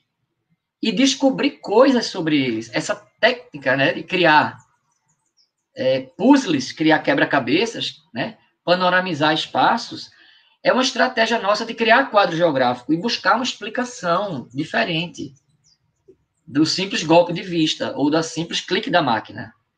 Será que ainda tem coisa, meu Deus do céu? Eu estou esquecido. E aí, já partindo para o fim, né, é, que eu queria trazer o debate para vocês, é, são, são, digamos aí, são pixels, são unidades de, é, de fotos, né? Depois que nós colamos essas várias unidades, aí pegamos três, né, para mostrar o exemplo. Então, tem, por exemplo, tem muita coisa de pessoas que trabalham, aí tem as cadeiras para elas descansarem, né?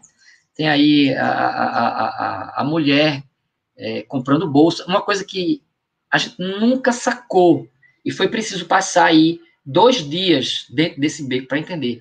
90% do público é mulher, galera.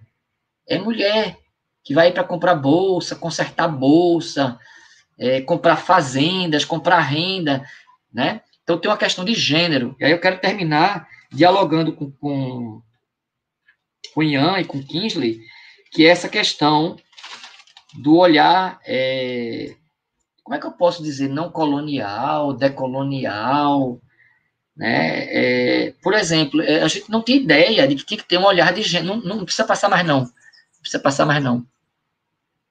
É, para aí. É, a gente não tem ideia que esse espaço é vivido majoritariamente pelo olhar feminino. Foi preciso a gente ficar lá dois dias metido, fazendo foto, para ver que as compradoras são quase todas mulheres. E isso tem uma, uma, um impacto na maneira como a gente vê, como a gente representa. Né? Esse, veja que a, a, a, própria homenageada é uma mendiga mulher. E por que, que eu estou trazendo isso para Ian e para Kingsley? Porque muitas vezes, quando a gente fala de patrimônio, a gente tem um olhar colonial, um olhar do dominante, um olhar do homem, do homem português. Né? É o trem, a modernidade feérica do trem, é o jesuíta, é a igreja, é o chafariz com a arquitetura lusitana, e a gente não vê os grupos, é, não vou falar oprimidos apenas, mas a variedade de grupos que está ali. Né? Então, onde está o olhar é, do nativo, onde está o olhar do indígena, da mulher, do negro? Né? Os becos são espaços, até hoje, mal falados. Mal, porque a mendiga é mulher e é negra? no beco, né? Era, ali era um espaço de prostituição. Né? Mas no passado era o espaço do lixo, dos escravos. Então não é por acaso que a gente não convida o turista a ir lá. O turista que vai lá é que quer comprar um artesanato. Eita, a renda do Ceará, que bonito. Aí vai entrando por causa da renda do Ceará. Mas não existe nenhum tipo de é, integração do beco como parte desse patrimônio. Aí pode passar o último, só para fechar. O que acontece, tem um grupo é, independente, que não é de prefeitura, não é de nada, que criou esse guia, Guia Comum, do centro do Recife, que é um guia alternativo. Então, no Guia Comum, tem os becos de São José. Porque é tipo assim, ó, não vai ver só o mercado de São José, não vai ver só a igreja, não vai ver só a estátua de não sei quem, não. Vá entrar no beco, vai comprar renda do Ceará em Recife. Tem coisa boa e barata. Rede de Tacaratu. Então, foi um grupo feito alternativamente, e é o único guia, se você não tiver acesso a esse guia, você nunca vai entrar no beco. Aí eu termino por aí. Como é que nós podemos integrar, além da história lusitana, da grande arquitetura, do monumento, das igrejas e das. Eh, né? Como é que a gente pode também trazer a história vernacular, a história do cotidiano, e trazer também as pessoas? É uma provocação. Termino por aqui.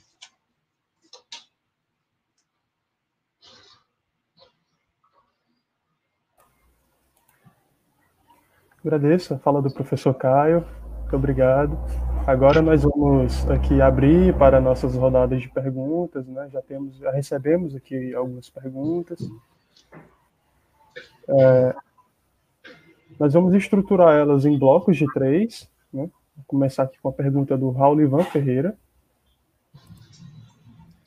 Olivan diz, né? As cidades litorâneas do Ceará, onde o turismo é bem desenvolvido, acaba deixando de lado o conhecimento patrimonial em segundo plano. Como incorporar o patrimônio no turismo de modo a destacar o patrimônio cultural? E depois a pergunta do Irineu. Irineu Soares pergunta: Como não subjetivar a descrição da paisagem na geografia através dos vestígios e rugosidades históricas presentes na paisagem e no espaço-tempo? E também não entendi essa última. Ter... Você pode ler de novo essa pergunta? Foi muito rápido, eu não peguei ah, a claro. última pergunta. O Irineu Soares que pergunta: é, como não subjetivar a descrição da paisagem na geografia através dos vestígios e rugosidades históricas presentes na paisagem e no espaço-tempo? E temos a terceira pergunta também do Irineu Soares, onde ele diz: é, as pinturas como artes primitivas aos usos da, das fotografias, podem ser vistas nas obras de Franz Post, período Maurício, como uma descrição fidedigna do espaço geográfico no litoral açucareiro de Pernambuco? Vou voltar aqui de novo na pergunta do Raul Ivan. É, como incorporar o patrimônio no turismo de modo a destacar o patrimônio cultural? Você quer começar, Kingsley?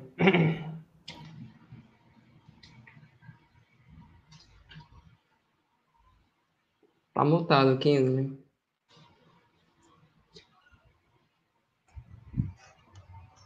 É, liguei agora o microfone, estava desligado. É, eu posso responder, Ian, é, essa segunda pergunta que eu acho que ele direciona para nós dois, eu tive essa hum. impressão. Que essa questão do subjetivar, que logo embaixo ele bota assim, hum. Ian ou. Mas apesar de ser aberta para nós três. Assim, a, eu acho que a questão não é subjetivar ou não é muito mais além, é a forma que essa subjetivação ela acontece. Porque o, o e aí é que está essa questão da geografia cultural. Subjetivar é algo que vai acontecer, porque no momento que eu olho uma paisagem, eu trago comigo uma bagagem. No momento que eu olho para uma forma simbólica, um elemento que me chama a atenção na paisagem, automaticamente eu vou subjetivar. O problema é que está até com o que o professor falou. Nós temos que desconstruir elementos que são rígidos, né, a minha bagagem e tentar incluir outros elementos. É, não basta ter a minha visão de como pesquisador, mas no momento que eu vou olhar a paisagem, eu tenho que entender como é que funciona a visão do morador. A subjetivação, ela não tem que ser só minha, mas eu tenho que ter, entender também o processo de subjetivação do outro. E como eu e eles representam essa paisagem, porque nós fazemos parte dela.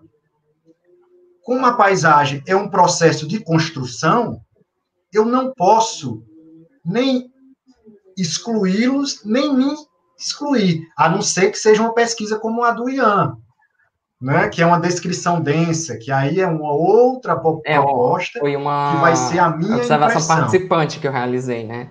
Então, no, caso, no meu caso, eu, eu me inseri no é, local. Mas mesmo assim, é, mas mesmo assim você viu e se apropriou. Eu, foi justamente essa a ideia, né? foi, foi, trazer os dois, os dois pontos. O olhar de quem vem de fora e, e observa a paisagem e o olhar de quem vivencia. Por isso, quando essa questão de, de é, subjetivar a descrição, ela vai acontecer invariavelmente. Uh, não existe, por mais que a gente tente, uh, e, pre, e muitos pregam a questão da, da pesquisa neutra, é muito é quase impossível de você ter uma, uma pesquisa realmente neutra, porque sempre vai ter a intenção de quem está fazendo. Como o professor Caio falou, a, a fotografia, ela é pensada, a, a, a, não ser que você realmente tire é, aleatoriamente uma fotografia, você vai pensar no ângulo, você vai pensar no que está sendo captado, uh, na, na, iluminação. Então, ela tem uma intenção. Então ela não, ela, ela sempre vai ter um, um subjetivo de quem está tirando. Então é, é, essa questão é muito complicada. Não existe uma, uma, eu, eu pelo menos acredito que não existe uma, uma, uma descrição, uma pesquisa que realmente não tenha o seu, a sua subjetivação, né?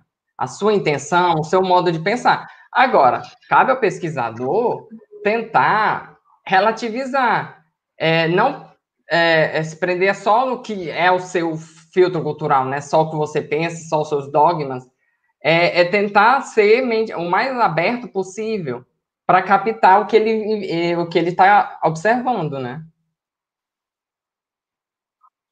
Não, e até questão do, do, próprio processo de pesquisa, porque, por exemplo, a formação que a gente tem como geógrafo, né, a gente traz no momento que a gente está em campo, e a gente vai começar a retrabalhar isso, e, e, e a partir dessa, dessa base conceitual que a gente traz consigo, a gente começa a analisar a paisagem.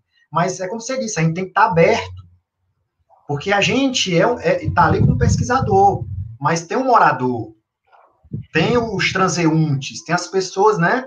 Tem vários sujeitos que estão ali decodificando essa paisagem. Por exemplo, a minha pesquisa, diferente da sua, é porque eu conseguia reunir em mim dois elementos. Eu era o pesquisador e eu era a pessoa que nasci e vivi na cidade. Então eu tinha os dois olhares. O olhar de quem viveu é, com, é, trocando, é, convivendo com essas formas cotidianamente, me apropriando dessas formas de um jeito ou de outro, e o olhar do pesquisador, com a minha bagagem da geografia, né, dos autores tal, eu estava ali. Eu conseguia decodificar a paisagem, talvez até muito mais rápido do que uma pessoa que fosse ali pela primeira vez e tivesse tentando é, é, é, analisar essa é, paisagem. se, por, por, exemplo, eu tivesse indo fazer a sua pesquisa, digamos assim, né? O meu olhar seria completamente diferente, porque é. você tem é, você tem essa subjetividade que está inserida no contexto. Você é uma pessoa de lá, então não dá para separar isso. É, infelizmente é a minha bagagem, né? E aí, Guilherme, volta Concordo totalmente, professor ah, Pode falar, professor. Não, concordo com o professor Kinsley, totalmente. Voltando para a primeira pergunta, Guilherme, que quando ele fala de incorporar o, o turismo, o patrimônio cultural, né, o turismo cultural com o turismo de praia, é, as duas coisas não são excludentes. É, a questão é, é falta, eu pelo menos eu vejo mais é falta de interesse. É uma, é, é uma, uma acomodação. Porque quem vê o Ceará, vê o Ceará pelas praias.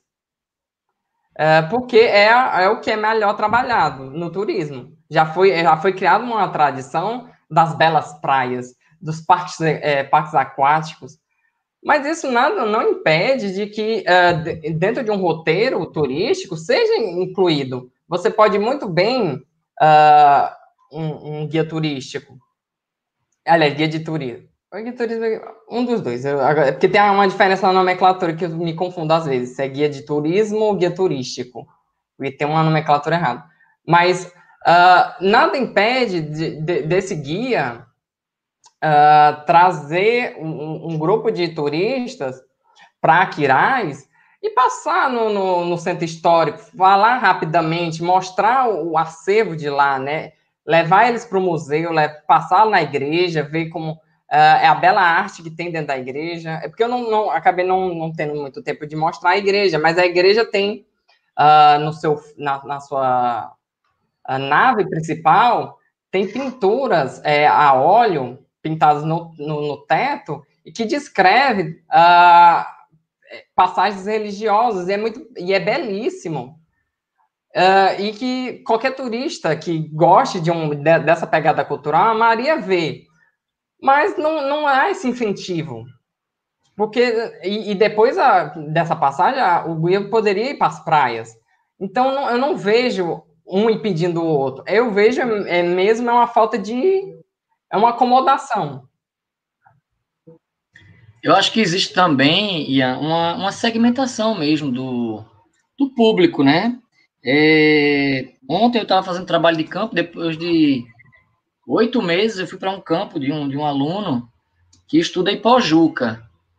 E é a mesma coisa, Ipojuca não é conhecido. Ipojuca é o município onde fica a praia de Porto de Galinhas e onde fica o Porto de Suape. Se você falar Suape, todo mundo sabe.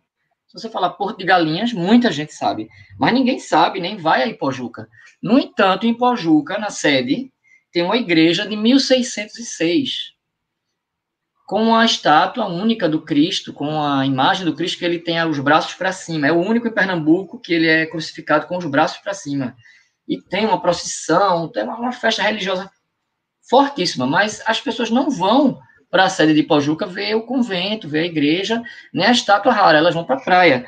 Eu me lembro que eu fui uma vez à Argentina, é, no mês de julho. O mês de julho aqui em Pernambuco, no litoral, chove muito. É, é, julho e agosto são os meses mais chuvosos. E eu voltei da Argentina, somente eu e o professor Emílio, que é colega aí do professor Otávio, lá de Quixadá, só eu e ele, os únicos dois brasileiros no avião. O resto, todos eram argentinos, indo para Porto de Galinhas. Foi a cena mais impressionante. O Emílio está nos assistindo, viu? Está presente aqui. O professor Emílio lembra disso? A gente era o único brasileiro no avião. Quando eu desci em Recife, aquele pessoal que desceu em Recife foram direto para as vans, as plaquinhas, Porto de Galinhas, Porto de Galinhas.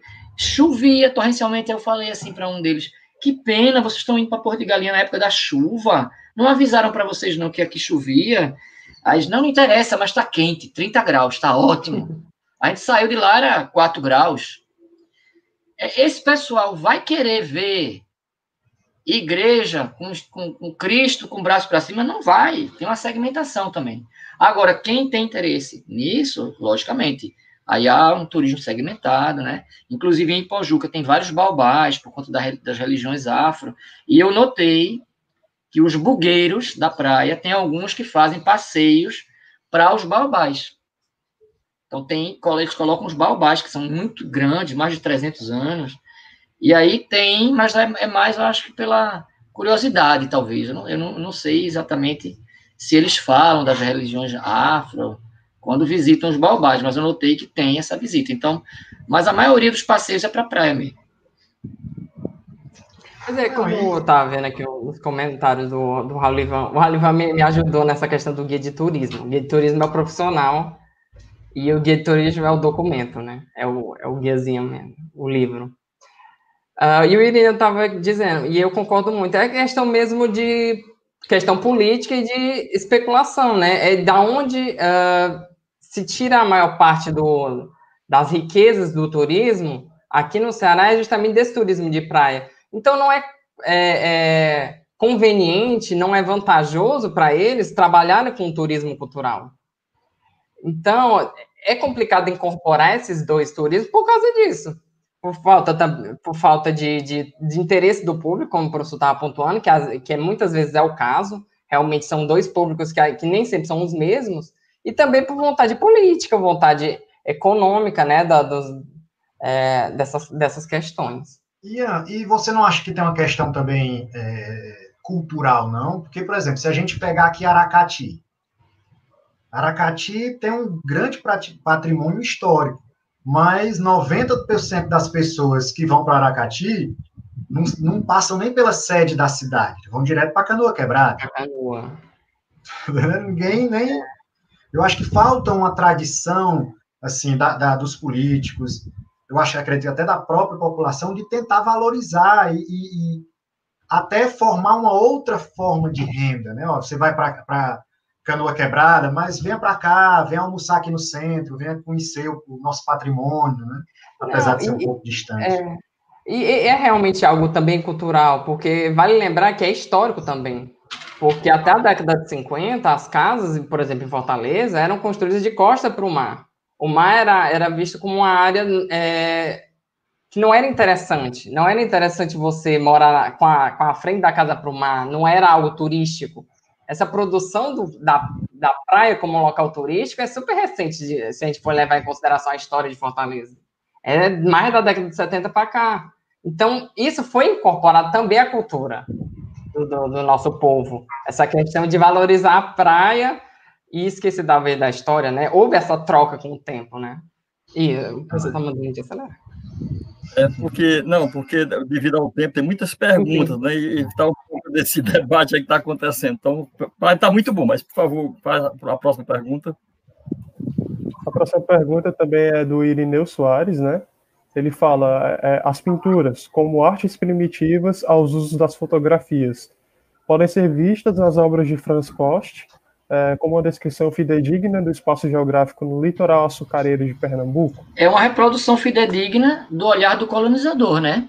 Do olhar holandês que estava invadindo o Brasil em busca de recursos, principalmente do açúcar.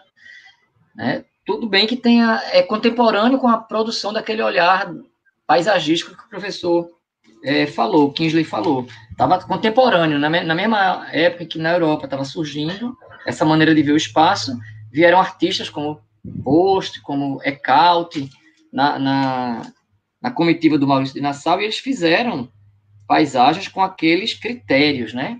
Mas é uma maneira de ver tipicamente holandesa, tipicamente europeia, às vezes exotiza um pouco as figuras humanas, né? Tem, um, tem um relato interessante que o Post disse que não conseguia pintar o céu do Brasil com a cor que ele via, porque era azul demais e ninguém na Europa ia acreditar que tinha um céu azul daquele jeito.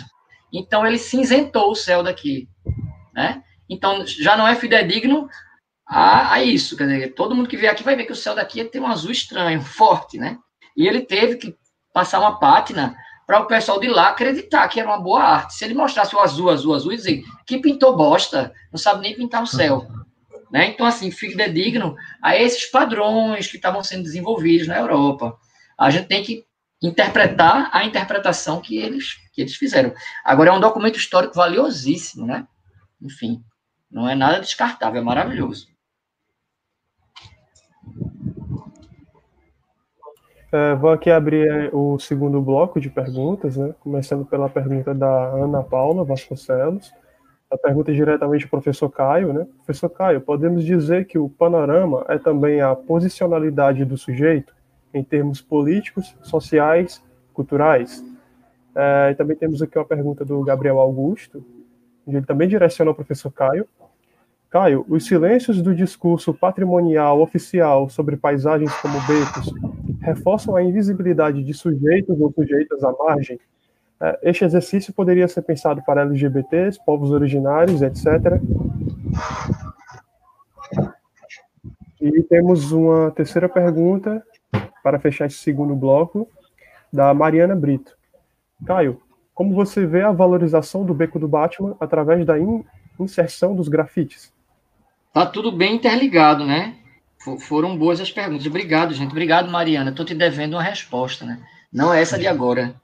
Enfim, é... eu acho que sim, tudo, as perguntas estão interligadas, né? Eu posso responder em bloco. É, e tem a ver com a coisa da subjetividade, né? subjetividade é incontornável na geografia cultural e a intersubjetividade também. E aí, quando a gente é, lança o olhar em uma direção e a gente esquece outras direções, isso tem a ver com coisas, às vezes, estruturais, racismo estrutural, é, gênero, né? classe social, por exemplo, eu tinha medo de ir para o beco, porque eu tinha, achava que era lugar de ladrão. É verdade. Então, algumas coisas têm a, têm a ver com uma cultura introjetada que você, às vezes, nem imagina, né? A gente costuma ver o povo dizer, ah, eu não sou racista, mas é super racista. E às vezes é também uma ação. Você, você diz, eu vou tomar um partido, vou mostrar isso aqui, porque isso tem que ser visto. Né? As pessoas precisam olhar, elas não querem, mas elas têm que olhar, precisam olhar para isso. Então, tem tudo a ver com posicionalidade. É, Gabriel, eu acho que isso também é, se coloca em relação a todo tipo de personagem que não é hegemônico, né? É, os becos, se você for ver, as poesias de Manuel Bandeira estão cheias de becos, falando sempre de lascívia, tem uma coisa sexual ali também, né? É, encontros amorosos, enfim. E eu acho que tem essa coisa, se a sociedade reprime determinados grupos, eles vão encontrar nos espaços recônditos, vão encontrar guarida, né? Eu nunca me esqueço um senhorzinho do Fortunato Russo, que é uma loja bem famosa, que tem uma das portas virada para o beco do Marroquim. Ele mostrando as, as casas da frente dizendo o nome dos, dos puteiros. Aqui era o bordel de não sei quem, aqui era o bordel, aqui era o bordel, aqui era o bordel. Aí eu perguntei, mas por que o senhor está falando tanto de desses bordéis aqui? É importante mesmo? Ele disse, é importante, meu filho. Aí ele disse, meu avô me contou, eu achei que era ele, sabe a história? Ele disse, meu avô me contou que ninguém no Recife sabia o que era sexo oral e que foram as prostitutas vindas, não sei da onde, da Polônia, que ensinaram o povo, o, beco, o povo vinha para o beco do Marroquim para aprender a fazer boquete e levar boquete, que ninguém sabia. Ele dizia, meu avô aprendeu aquilo. Foi tu que aprendeu, velho safado. Então, veja, foi no beco que o povo aprendeu a, a fazer boquete. Era uma coisa nova, uma novidade, vinda do porto, vinda de fora, né? E aí, quantas outras coisas não se aprenderam nos becos? Aí eu deixo a vocês para pensar. Muitas coisas se aprenderam, né? E isso está um pouco até hoje. Está um pouco até hoje, apesar de que diminuiu essa conotação de espaço é, é, maldito, diminuiu. Alguns ainda são. Mas a gente tem, por exemplo, o Beco do Viado, que não é beco dos homossexuais, é porque tinha uma loja cujo. É, oh. cuja placa era um viadinho de, de metal que está até hoje lá, e pintado de cal. Mas muita gente, a gente pergunta, por que o nome dessa rua é Beco do Viado Branco? Ah, porque aqui se reúne as bichas se reúnem aqui. Você olhava, não via bicha nenhuma. É, é, é, o beco dos alicates, hoje é dominado pelos amoladores de alicate. Mas por causa do nome, a paisagem marca a paisagem matriz do, do Berk, né? Por causa do nome, o povo ficava dizendo, não, porque aqui é ponto de encontro homossexual. Meu Deus, não me conta como. Ninguém me contou nada, eu tô perdendo essa parte. Né? E o beco do Batman, Mariana, vocês viram que morreu mais um negro é, por conta de violência em São Paulo, né?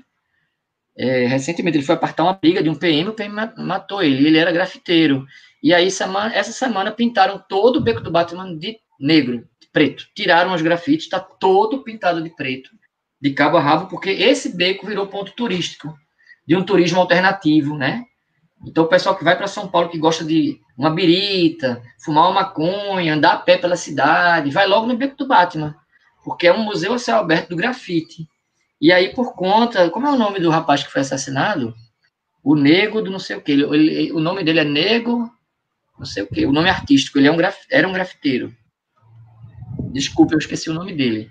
Mas, enfim, como ele era grafiteiro, fizeram essa homenagem. Então, veja que um beco repercutiu uma coisa muito grande hoje, que é a questão do racismo no Brasil, né? Enfim, acho que é por aí. É Nego Vila. Eu olho. Nego Vila, obrigado, gente. Obrigado. É Nego Vila Madalena. Isso mesmo, isso mesmo. Nego Vila. Vou abrir aqui o terceiro bloco de perguntas. Né? Por enquanto, a gente só tem uma pergunta, que é a, uma, outra pergunta do Irineu Soares, direcionada para o Ian. Né? É, percebendo essa problemática política, qual a, a contribuição o professor Ian elencou em sua dissertação? Vendo e percebendo o turismo ou apreciação paisagística histórica?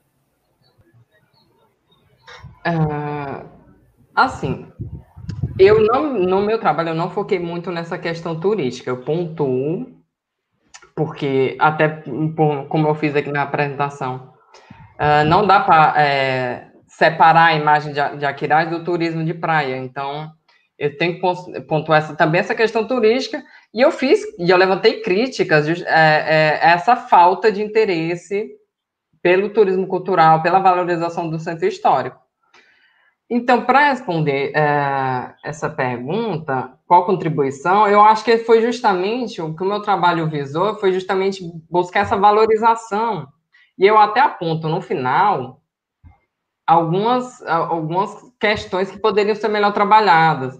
Inserir uh, uma, uma ação governamental que inserisse essa questão histórica, porque, não, porque como o, o levantou, é algo que a, Aracati também passa, Sobral, que é, é outra cidade é, que tem seu centro histórico tombado, é, e então, o povo não lembra de Sobral por essas questões, Viçosa do Ceará, o povo lembra mais da, quando vai na Serra, lembra mais de Ubajara, Uh, e Viçosa por causa da Casa dos, da, da, Casa dos Licores, que é um, é um, um local igreja, de lá. Né? É, que é um ponto turístico de lá. Então, não é, é essa questão do turismo cultural é muito mal é, pensada aqui no Estado. Então, o que eu acho que a minha, a minha dissertação contribuiu foi justamente nisso, em levantar essas problemáticas e, e, e deixar claro que a história da, de Aquiraz é super importante para a gente e que merece ser valorizada, né? Então, seria mais uma questão de, ah, se fosse para escolher uma dessas opções que você elencou, Irineu, seria mais essa, pensar nessa apreciação paisagística histórica. Ian, e sem falar que, por exemplo, aqui, Quirais, pouco, pouco tempo, por exemplo, dos hotéis. Né? Você tem um centro histórico que poderia ser visitado de uma forma rápida, né? se tivesse toda uma programação turística para esse para isso, porque você está ao lado de Fortaleza. E ninguém uhum. fala, né? Não, não se não, trabalha isso. Das Dunas, que fica a uns 10 minutos do centro histórico, que é, um, uma, é, da, é considerado sede do, de Aquiraz, uh, também é, é, lotado de empreendimentos turísticos, de hotéis, de resorts, e também não tem essa, essa preocupação, né? Não há esse é. movimento político. Você sai daqui, vai para o Beach Park, mas não consegue gastar mais 10 minutinhos para ir visitar o centro, né? Pois é. Então, é justamente, é falta de, eu, eu entendo como falta de, realmente, de movimentação política. É falta de interesse, digamos assim, né? De quem, de quem trabalha na, nessa área de, de turismo, naquela região. Infelizmente, essa é a realidade. Tem mais alguma pergunta? Que eu queria fazer uma, um comentário também a respeito aqui da, da mesa. Não, professor. É... Que, foi certo, que foi focado nessa mesa aqui, eu achei fantástico, né? As três apresentações, né? Porque a gente busca ver o patrimônio enfocado pela divisão, dimensão da visibilidade e da invisibilidade. Geralmente, o patrimônio material, ou até mesmo imaterial, né? Hoje está muito em moda, assim, tudo tudo está sendo tombado, o vatapá, o bolo de rolo de Recife, né, Caio? Tudo está sendo é. tombado hoje, tudo é tombado. Então, pela questão da visibilidade, né? Mas também o que o, o, o Ian trabalhando a Quirais na dimensão da visibilidade, o Kisley vai trazer uma cidade de cedro que o Caio teve que buscar lá no cedro porque ele nunca ouviu falar e com razão, cedro não é, não é destaque porque é uma cidade pequena do interior, lá do, do, do centro-sul do Ceará, que ele, ele, porque é de lá, ele vai mostrar o que é, o que é visível para o Kingsley, né? dentro daquela dimensão da estrada de ferro, da modificação da cidade. Mas aí você traz um beco, e aí eu vejo que a gente, a, a, o Caio apresentar um beco lá em Recife, ele mostrou a planta né, do Google Earth lá da cidade, e ele falava, o Forte das Cinco Pontas, e eu ficava olhando aquelas duas torres grandes também, que tinha lá perto, ali do, perto de Pina, a gente só olhando para a coisa visível. Porque eu sempre digo para os alunos, nós precisamos exercer o que existe nas invisibilidades das paisagens. Sempre vemos o viaduto e não o que está embaixo do viaduto. A gente sempre olha para as grandes avenidas da cidade. Sempre olhamos para o shopping center e não aquilo que está em torno do shopping olhamos para o centro da cidade, as praças, os monumentos, as avenidas, e não enxergamos essas as invisibilidades que estão no centro. Então, eu não vejo tanta preocupação para a gente entender é, o patrimônio nessa perspectiva tanto do turismo. Ah, porque é preciso ter é, que a Quirais seja é, é, integrada ao, ao, ao turismo cultural no seu patrimônio. Isso parte da educação patrimonial. O turista não sai lá do Sudeste, lá do, de São Paulo, de Minas, porque ele tem Paraty, tem essas históricas. Ele, quando vem para o Ceará, ele quer ver ir para o Beach Park. Agora, é necessário a educação patrimonial para as pessoas do lugar. É necessário a educação patrimonial, Kinsley. Ninguém vai ver, ninguém sai de Fortaleza e anda 400 quilômetros para chegar no Cedro para ver a estação de trem, não. Mas é importante para o lugar, para as pessoas do lugar. O beco as pessoas vão para o beco lá do, do, do, do como é o nome do beco, Caio, lá que você estudou? É o beco. Beco do Marroquim. Beco do Marroquim, a pessoa entra pela, pela renda, pelo que tem lá, vai buscar as bolsas, mas é importante o beco pela vivência, pela importância que aquela paisagem traz para o lugar. Eu achei muito interessante a foto daquela pracinha que você mostrou lá dentro do beco. Quer dizer, uma pracinha que para as pessoas do lugar, aquilo mostrava a importância. É importante para aquela mendiga que viveu ali 30 anos, ter essa, essa perspectiva para as relações que marcam o que é o, o, o, acho que o Olivan que falou, a subjetividade da paisagem. Quer dizer, pensar isso é o que eu retomo o, o David Loventhal na imaginação geográfica, trazer as, as, invisibilidades, as invisibilidades presentes na paisagem a partir dessas perspectivas eivadas de significados, de símbolos que são presentes nessas paisagens. É isso que eu tinha a falar. Muito é... bom esse debate aqui, viu? Muito interessante, Olha, agradeço foi, mesmo. Foi muito bom. É, Podemos é... ir até de noite, até meia-noite, pode estender. É, eu, eu fiquei super feliz né, com a presença. Se tiver alguém fazer mais perguntas, por favor, fique à vontade, né? Os, os que estão assistindo a gente. Eu tenho aí. um caos para contar, que eu tenho... adoro contar caos. Então pode contar o caos aí, Caio. Então deixa o pessoal Prepara. falar também. Estou falando muito. É, acho que devido àquele probleminha do StreamYard, né, a, carregou mais uma pergunta aqui. Se vocês se interessarem em responder, eu posso colocar. Tudo bem? Pergunta do, do Edilson da Silva. É, o conceito de desmemória não poderia ser um caminho para analisar o domínio dos esqueceres dos patrimônios materiais e imateriais e o processo de esquecimento que é tão latente nos centros históricos? Essa eu não sei responder, porque eu não sei o conceito de desmemória, eu não sei. Você se arrisca aqui, né? Olha, são as autoridades presentes aqui no. É, o conceito de desmemória não é meu forte. É difícil essa questão para fazer uma tese. Não, mas... eu acho que, é, é, é na verdade, é, é, quando você passa a, a é, a, a, memória, muitas vezes, é, é elencada no, na perspectiva, por exemplo, da, da, memória da cidade. Ela é feita a partir de uma, de, de uma, do, do, do, de uma geografia do poder. Né? Eu lembro muito agora o, o Dennis Cosgrove, né, quando ele vai trabalhar as paisagens das culturas dominantes, né? essa paisagem da cultura dominante ela leva justamente a discussão política, que leva à dimensão de uma desmemorialização do poder embora ele, ele vai falar nas paisagens excluídas, nas paisagens é, esquecidas, né? Mas, por exemplo, os monumentos que existem na cidade, os monumentos eles elegem o discurso do poder, que, que sempre leva à questão de uma desmemorialização da, de uma determinada cultura de quem fez a, a, a, cidade, né? Está é, é, tá muito comum hoje, né, com essa a, a discussão aí da, da, da é, dos, dos negros, né, que quando se derrubaram muitas estátuas lá em Londres, porque eram pessoas que estavam é, é, destruindo a, a, memória, contribuíram para é, é, a, a, a escravização negra em determinados países, né? Então,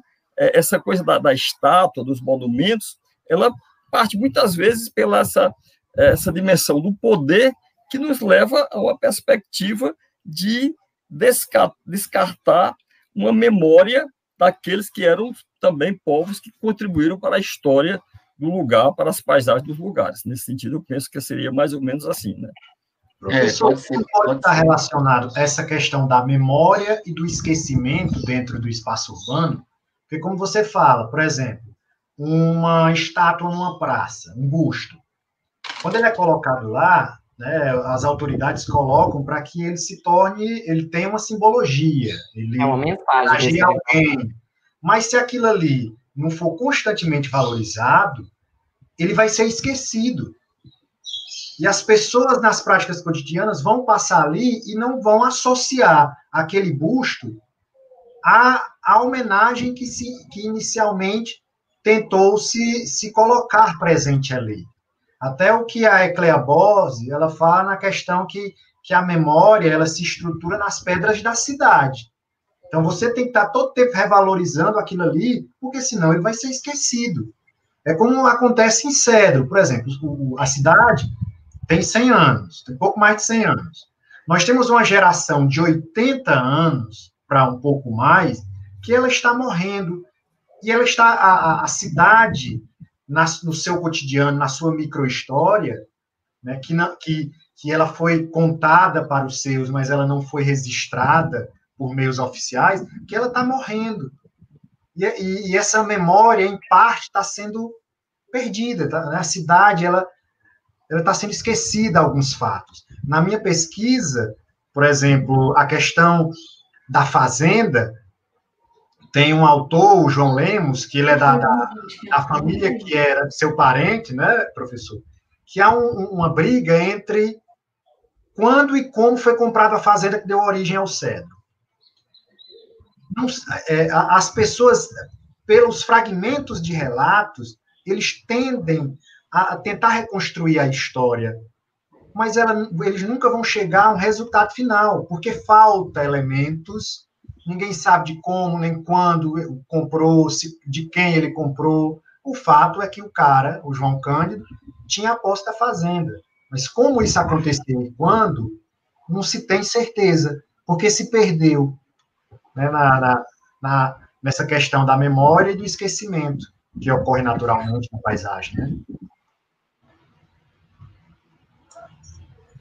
Interessante que, o, pelo até o comentário aí do Gleison Ângelo no chat, né, quando ele fala da, que a memória perpassa também pelos nomes dos logradouros, a partir do elenco de personalidades, né, justamente os nomes das cidades, né, os nomes da, dos logradouros urbanos, também passa muito por essa questão da toponímia.